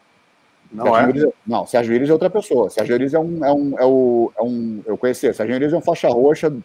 Faixa, é, faixa então, roxa. viajei, desculpa. Tava, tava confundi é. o nome dele. Sérgio é outro cara. É um, é um amigo nosso lá do Carson, é um cara que da, da nossa época. Quando eu cheguei no caso já estava lá também, mas o Sérgio Niterói, cara, eu nunca conheci. Ele morreu, ele foi era policial, acho. É. Uhum deu um tiro, foi uma coisa assim. Então, cara, eu, eu, eu falava pro Cássio isso, falei, Cássio, quando aconteceu essa racha, e ele ficou uma pessoa muito é, triste, né? Ele. Eu falava, mestre, você é o Cássio, cara. Porra, não, você tá acima de todos nós. Entendeu? Mas ele não entendia, cara. Pra ele foi uma coisa muito brusca, entendeu? Foi uma coisa muito. Tem que ter meu lado velho também, entendeu? Mas. Meu irmão, é é aprender, entendeu? Eu, eu, acredito que todos, todos estão aí que viveram isso, cara. É, inclusive o, entendeu? o Carson, cara, não queria que fosse dessa forma, entendeu? Eu tenho certeza disso. Mas infelizmente foi. É isso aí. E, e falando, é o Marco Danta tá falando que é Sérgio Íris também, cara. Eu sempre tive na, na minha cabeça que o Serginho de Niterói é o Sérgio Íris, mas se não for, peço desculpa aqui. Então, eu, eu é... também peço desculpa, eu não tenho certeza absoluta, cara, mas. É, é... é mas vamos, vamos, segue. Serginho de Niterói. Depois a gente vê se é Iris ou não é, mas é o Serginho de Niterói, né? Padrasto do André Marques, famoso aí da Rede Globo, padrasto dele. Mas, em suma, falando agora um momento mais complicado, né, Rodrigo? Você que foi um irmão, filho, amigo, viveu com Carson, que foi o momento do falecimento, né, cara? Eu acho aquele negócio, todo mundo lembra onde é que estava Todo, nós que conhecemos e, e, amamos aí o Carson, a gente lembra o momento exato onde você estava. E para mim foi um grande choque, porque eu nem sabia que ele tinha sido internado. Você talvez aí tenha sabido disso. Né? Como é que foi a, a notícia, foi dada a notícia para você? Eu sei que você foi um dos poucos que foi no, na cerimônia, né? Pô, Marcelo, eu tinha falado com ele cinco dias antes, cara. Cinco dias antes, tinha falado com ele, ele tinha me ligado, ele estava em Chicago, eu estava em San Diego aqui. E super bem, cara. Aí ele foi internado, ele teve uma. uma complicação respiratória, cara. Quando chegou no hospital, ele estava com uma infecção já não generalizada, mas num grau alto, e não conseguiu sair. Eu estava em casa e o rei de jogo me ligou, tipo, 5 e meia da manhã, cara. Quando eu vi o telefone tocar rei de jogo, eu já sabia que tinha acontecido alguma coisa. Aí eu, cara, eu, eu, eu tava, comece, eu tava, tinha acabado de, de, de me casar, não tinha filhos ainda. Eu falei pra minha esposa, cara, eu vou ter que ir pra Chicago agora. E eu liguei pro Foca, que era, pô, um irmãozão meu também, né, cara, que, que era muito ligado ao Castro, cara. Nos últimos anos do Castro, o Foca tava com o Castro praticamente, se não tivesse fisicamente, mas falando por telefone toda hora, ajudando, no conselho, cara, o que for, entendeu? Fez um livro junto com o Castro. É... Liguei para ele, falei, dei notícia para ele, cara, a gente foi para Chicago. Cheguei lá, tava eu, o Foca, Marcelo Alonso, teu xará, a Rose, a Ricardinho Cavalcante, é, o, o Júnior, o Daniel Viana, o falecido Pedrinho Viana, o Queiroz, que era um pessoal, esse pessoal morava lá em Chicago já. E eu não fui no, na cerimônia dele, cara. Quando, eu, quando a gente chegou lá, a gente tinha acabado de falecer algumas horas antes. A gente foi no hospital e a tia Marli estava lá. Desculpa se eu esqueci de alguém, gente, mas o Rei, Rei Diogo, eu acho que exatamente essa galera estava lá, tá? E a gente, o, o Júnior perguntou para agência de queria ver ele. E alguns foram, outros não. Eu fui. E a gente viu ele num quartinho assim, cara, ele. Aquela carinha dele, né, cara? Fechada, né, cara? E foi, foi foi segundo, foi, eu só vi meu pai e ele, cara. Eu não consegui, consegui mais ver um, um, corpo na minha frente, sacou? Tocar, dar um beijo. Só vi meu pai e ele, nem minha mãe consegui ver. A gente fez uma roda em volta dele, fizemos uma reza, agradecemos. Cara, cada um contou uma história bacana dele. Demos uma risada. E é isso aí, irmão. Foi muito triste, cara. Até hoje eu sinto pra caramba, cara, que infelizmente. É, infelizmente foi uma coisa, cara, que até todos nós vamos, né, cara? Mas hoje. É Hoje a gente está aqui já anos depois, ainda contando, falando dele, cara, que mostra que, é. cara, a grandiosidade que ele era, Marcelo, sacou? É, verdade. Eu, eu já ouvi várias vezes, tá? É, de alunos, de amigos, de pessoas que não conheceram até ele, que, que dão exemplo dele, esse exemplo assim, porra, o Carson era maravilhoso, mas morreu pobre, morreu sem dinheiro. Irmão, pobre? Aí o cara fez. O que é riqueza para vocês, entendeu, cara? O dinheiro é o, di o dinheiro a gente não. Aí, eu, aí, aí eu, pô, me mandaram essa foto na época, exatamente o. Pô, ficou, rapaz, ficou uma revolução aqui para receber o Cássio. Acabou que ele. Isso aí é em Chicago, né? O túmulo dele está em Chicago. Sim, sim. E, e acabou sendo. Quer dizer, você teve aí, foi um dos poucos, né? Você e mais uns seis. E aqui no Rio, cara, eu fui na missa de. Porra, a missa do cara, porque ficou todo mundo esperando, né? Ele vir, porque ia ser talvez o maior enterro aí da história da luta, ia ter aí 3 mil pessoas, procissão, e acabou não vindo, né, decisão do Júnior, obviamente família, família a gente entende, mas que ia ser uma homenagem sinistra aí. Eu sei que nego lotou aquela igreja ali de, de Copacabana, cara, foi de Hugo Duarte, Pinduca, todo, todas as gerações.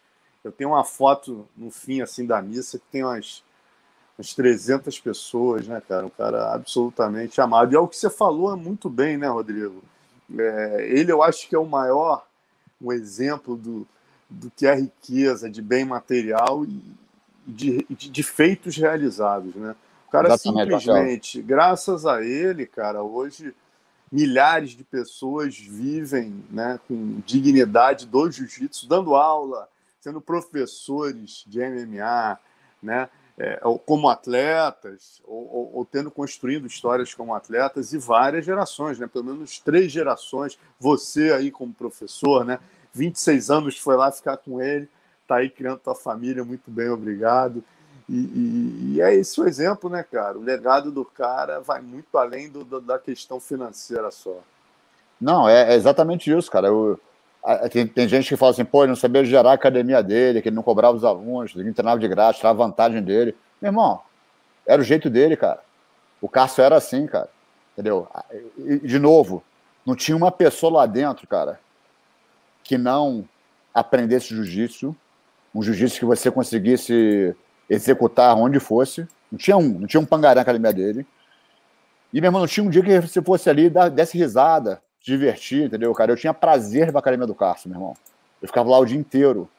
Quando me machucava, eu ia pra lá, ficava lá olhando a galera treinar, conversando, cara, e, e, e convivendo ali, entendeu? É, e, e, e, muito legal que você conseguiu, né, Rodrigo? Depois falando em empreendedorismo, né? Na sequência você consegue aí, você e muitos alunos dele, né? O Marcelo Alonso está muito bem em Seattle, quer dizer, o Conan hoje em dia, Parrumpinha, treinador, pô, Conan head coach da, da American Top Team, Parrumpinha, treinador de chão da American Top Team, tantos atletas dele hoje em dia vivendo do jiu-jitsu, e um exemplo legal, né? Você teve a oportunidade aí de levar o nome Carson Grace para o Oriente. Conta essa história aí de Singapura, uma das maiores academias do mundo, né, Rodrigo? Como é que foi essa história? Isso aí, explica primeiro essas fotos, depois tu conta a história. Pode botar as outras, Léo? Só para a galera ter uma noção do que era a Epic. Tá então, isso na verdade é em Hong Kong. Isso aí é um, é um outdoor no meio da, da área principal de Hong Kong. Meus professores lá todos. É, isso aí é uma, foi uma promoção que a gente fez. A gente saiu pelas ruas de Hong Kong, todo mundo de kimono, mais ou menos umas 100 pessoas. E para uma cidade, né, cara? Conexões de malucos aí no meio da cidade de kimono. Mas era promoção para trazer gente para academia, entendeu? E tirar, e tirar uma foto, aquela foto é a primeira que você mostrou, a gente numa escadaria. No sinal, né? No sinal também. É, a, a, academia era bem em cima. Tá vendo essa, esse prédio da HSBC uhum. era no metrô central de Hong Kong e a academia era em cima desse, desse letreiro ali, entendeu? No primeiro andar. Qual o tamanho da academia, Rodrigo? A academia tinha 15 mil metros quadrados, cara. Isso aí era o tatame principal, mas tinha octagon, tinha ringue de boxe, cara. Isso aí foi o seguinte: um aluno meu aqui de San Diego, ele super empreendedor, com vários investimentos, ele foi morar em Singapura e começou a treinar, treinar na Evolve, que é uma academia que o Renzo montou lá com, com um empreendedor também local lá, um tailandês. E a academia foi assim, cara, uma coisa assim de outro mundo, tá? não só como nível de aula, mas também como, cara, é, como negócio. Eles tinham 4 mil alunos. E esse aluno meu começou a treinar lá. E o cara tem vários investimentos no mundo inteiro, e o cara falou, meu irmão, vou abrir uma coisa parecida. E começou a estudar a área. E ele começou a estudar a área e falou assim, cara, vou abrir uma academia em Hong Kong. E ele veio para San Diego e me convidou. E a minha filhinha tinha um ano, e, um ano e meio só, Falei com a minha esposa falei, pô, vamos nessa. E, cara, foi uma das melhores experiências da minha vida, irmão, porque eu sempre né, administrei a academia, mas a minha academia é pequena, cara. É um. É um, é um mecanismo pequeno, sacou? Comparado que, que era a Epic. E foi lá uma, assim, uma, uma responsabilidade, cara, uma. Muito grande, entendeu? E eu consegui é, sair da Epic dois anos e meio depois que eu cheguei. É, o meu trabalho era dar aula e contratar todos os professores e administrar a vida de cada um, demitir se fosse necessário, substituir se fosse necessário. E dois anos e meio depois eu resolvi voltar para San Diego. A academia tinha 2.500 alunos já. E a academia ficou aberta praticamente oito anos. Ela fechou em 2019 porque a gente tentou renovar o, o contrato dela, só que o, o, aluguel em Hong Kong era um absurdo, cara. Essa academia era 100 mil dólares por mês de aluguel. E eles quiseram botar para 150 mil dólares. Aí a gente falou, não dá mais. Aí fechamos, mas graças a Deus hoje a gente tem quatro afiliadas nossas lá, mantendo a, a nossa linhagem Carson Grace, inclusive um dos grandes lutadores do Carson, professor, o Kaique Loyola, conhecido como Skinhead, gente finíssima meu amigo de infância, que tá dando aula lá, gente levou ele para lá, tá dando aula lá, tá de frente mundo das academias. E são mais quatro agora. Tem um aluno meu de, de San Diego, Mike Power, o Kiko Cacela, que é meu aluno, começou comigo na nova geração, o D'Angelo Vieira também. E é isso, entendeu? É... Foi assim uma, uma oportunidade única na minha vida, cara. Eu conheci, dei aula para muita gente também, e também vivi o começo do UFC, do MMA na Ásia, porque o primeiro UFC que teve na Ásia foi feito em Macau, né, porque vários países também ainda era proibido. E só que todo o, o planejamento, né, o, o press conference que teve, o, os lutadores chegaram, ficaram todo mundo em Hong Kong, treinando na época com a gente. Entendeu? E o Alberto Mina, que você mostrou aí mais cedo aí, numa foto Tá aqui com a gente, está aqui, ó. Cresci muito ele profissionalmente aí, ao lado do mestre. Pô, e ele, cara, cara, ele escreveu no meu Instagram, cara, um texto muito bonito para você, falando que ele é da linhagem Van Gomes, né? Que ele tem uma, muita honra de ser da linhagem Van Gomes e ter aprendido com o cara da linhagem Carson Grace. Quer dizer, ele teve a, a chance de né, pegar dois, beber da fonte aí de dois dos maiores de todos os tempos, Ivan e Carson Grace, né, cara? Parada muito legal, ele faz altos elogios a você, cara. Ele diz que você pô, foi importante técnica e psicologicamente para ele, foi uma pessoa assim essencial na vida dele, cara. Ele também foi na minha. É... então, ele lutou o UFC em Macau, depois lutou no, no UFC, UFC em Seul, na Coreia, fomos juntos, cara. Ele tava começando também, né? Tava iniciando o UFC na Ásia, cara. E foi muito bacana ter viver essa experiência, né, cara? E a academia, quando fechou, mas tinha 4 mil alunos, cara. Eu vi, naquela época que a gente se mudou para lá, em 2012, o cara que era o garanhão da cidade de, de Hong Kong, né? O, o pica das galáxias, como falava o Carson. Irmão, era um chinesinho com Rolex no, no, no, no, no, pulso, dirigia Ferrari porque o lifestyle dos caras é o seguinte, né, cara? Os caras tudo mercado financeiro, banco, meu irmão. E de noite era cigarrinho, droga e álcool. E eu vi vários alunos, cara. A gente fez trazer essa cultura do jiu-jitsu, né, cara? Que, meu irmão, essa cultura maravilhosa que a gente. O, o, o grande mestre Carlos, né, cara? O grande mestre Hélio, o Cássio, todos eles, né? Todos, todos nós implantamos, né, cara? É, eu vi vários alunos, cara, mudarem hábitos, mudarem estilo de vida, cara, e conhecerem o jiu-jitsu, e pelo jiu-jitsu, pelo instrumento dessa arte marcial maravilhosa, mudar a vida para um, uma forma positiva, cara, para uma forma melhor, irmão. Essa mágica que o jiu-jitsu tem, cara, é única, irmão. Eu já vi isso várias vezes, aconteceu comigo, e eu, graças a Deus, eu sou um soldado e consigo transmitir isso, cara. Entendeu? E eu vi isso em Hong Kong assim, cara, diariamente. Os caras chegavam fedendo cigarro, dava pau, pau, pau, pau, pau, pau, meu irmão. Dava três, quatro, seis meses, um cara mudava uma vida assim, dava água para o vinho.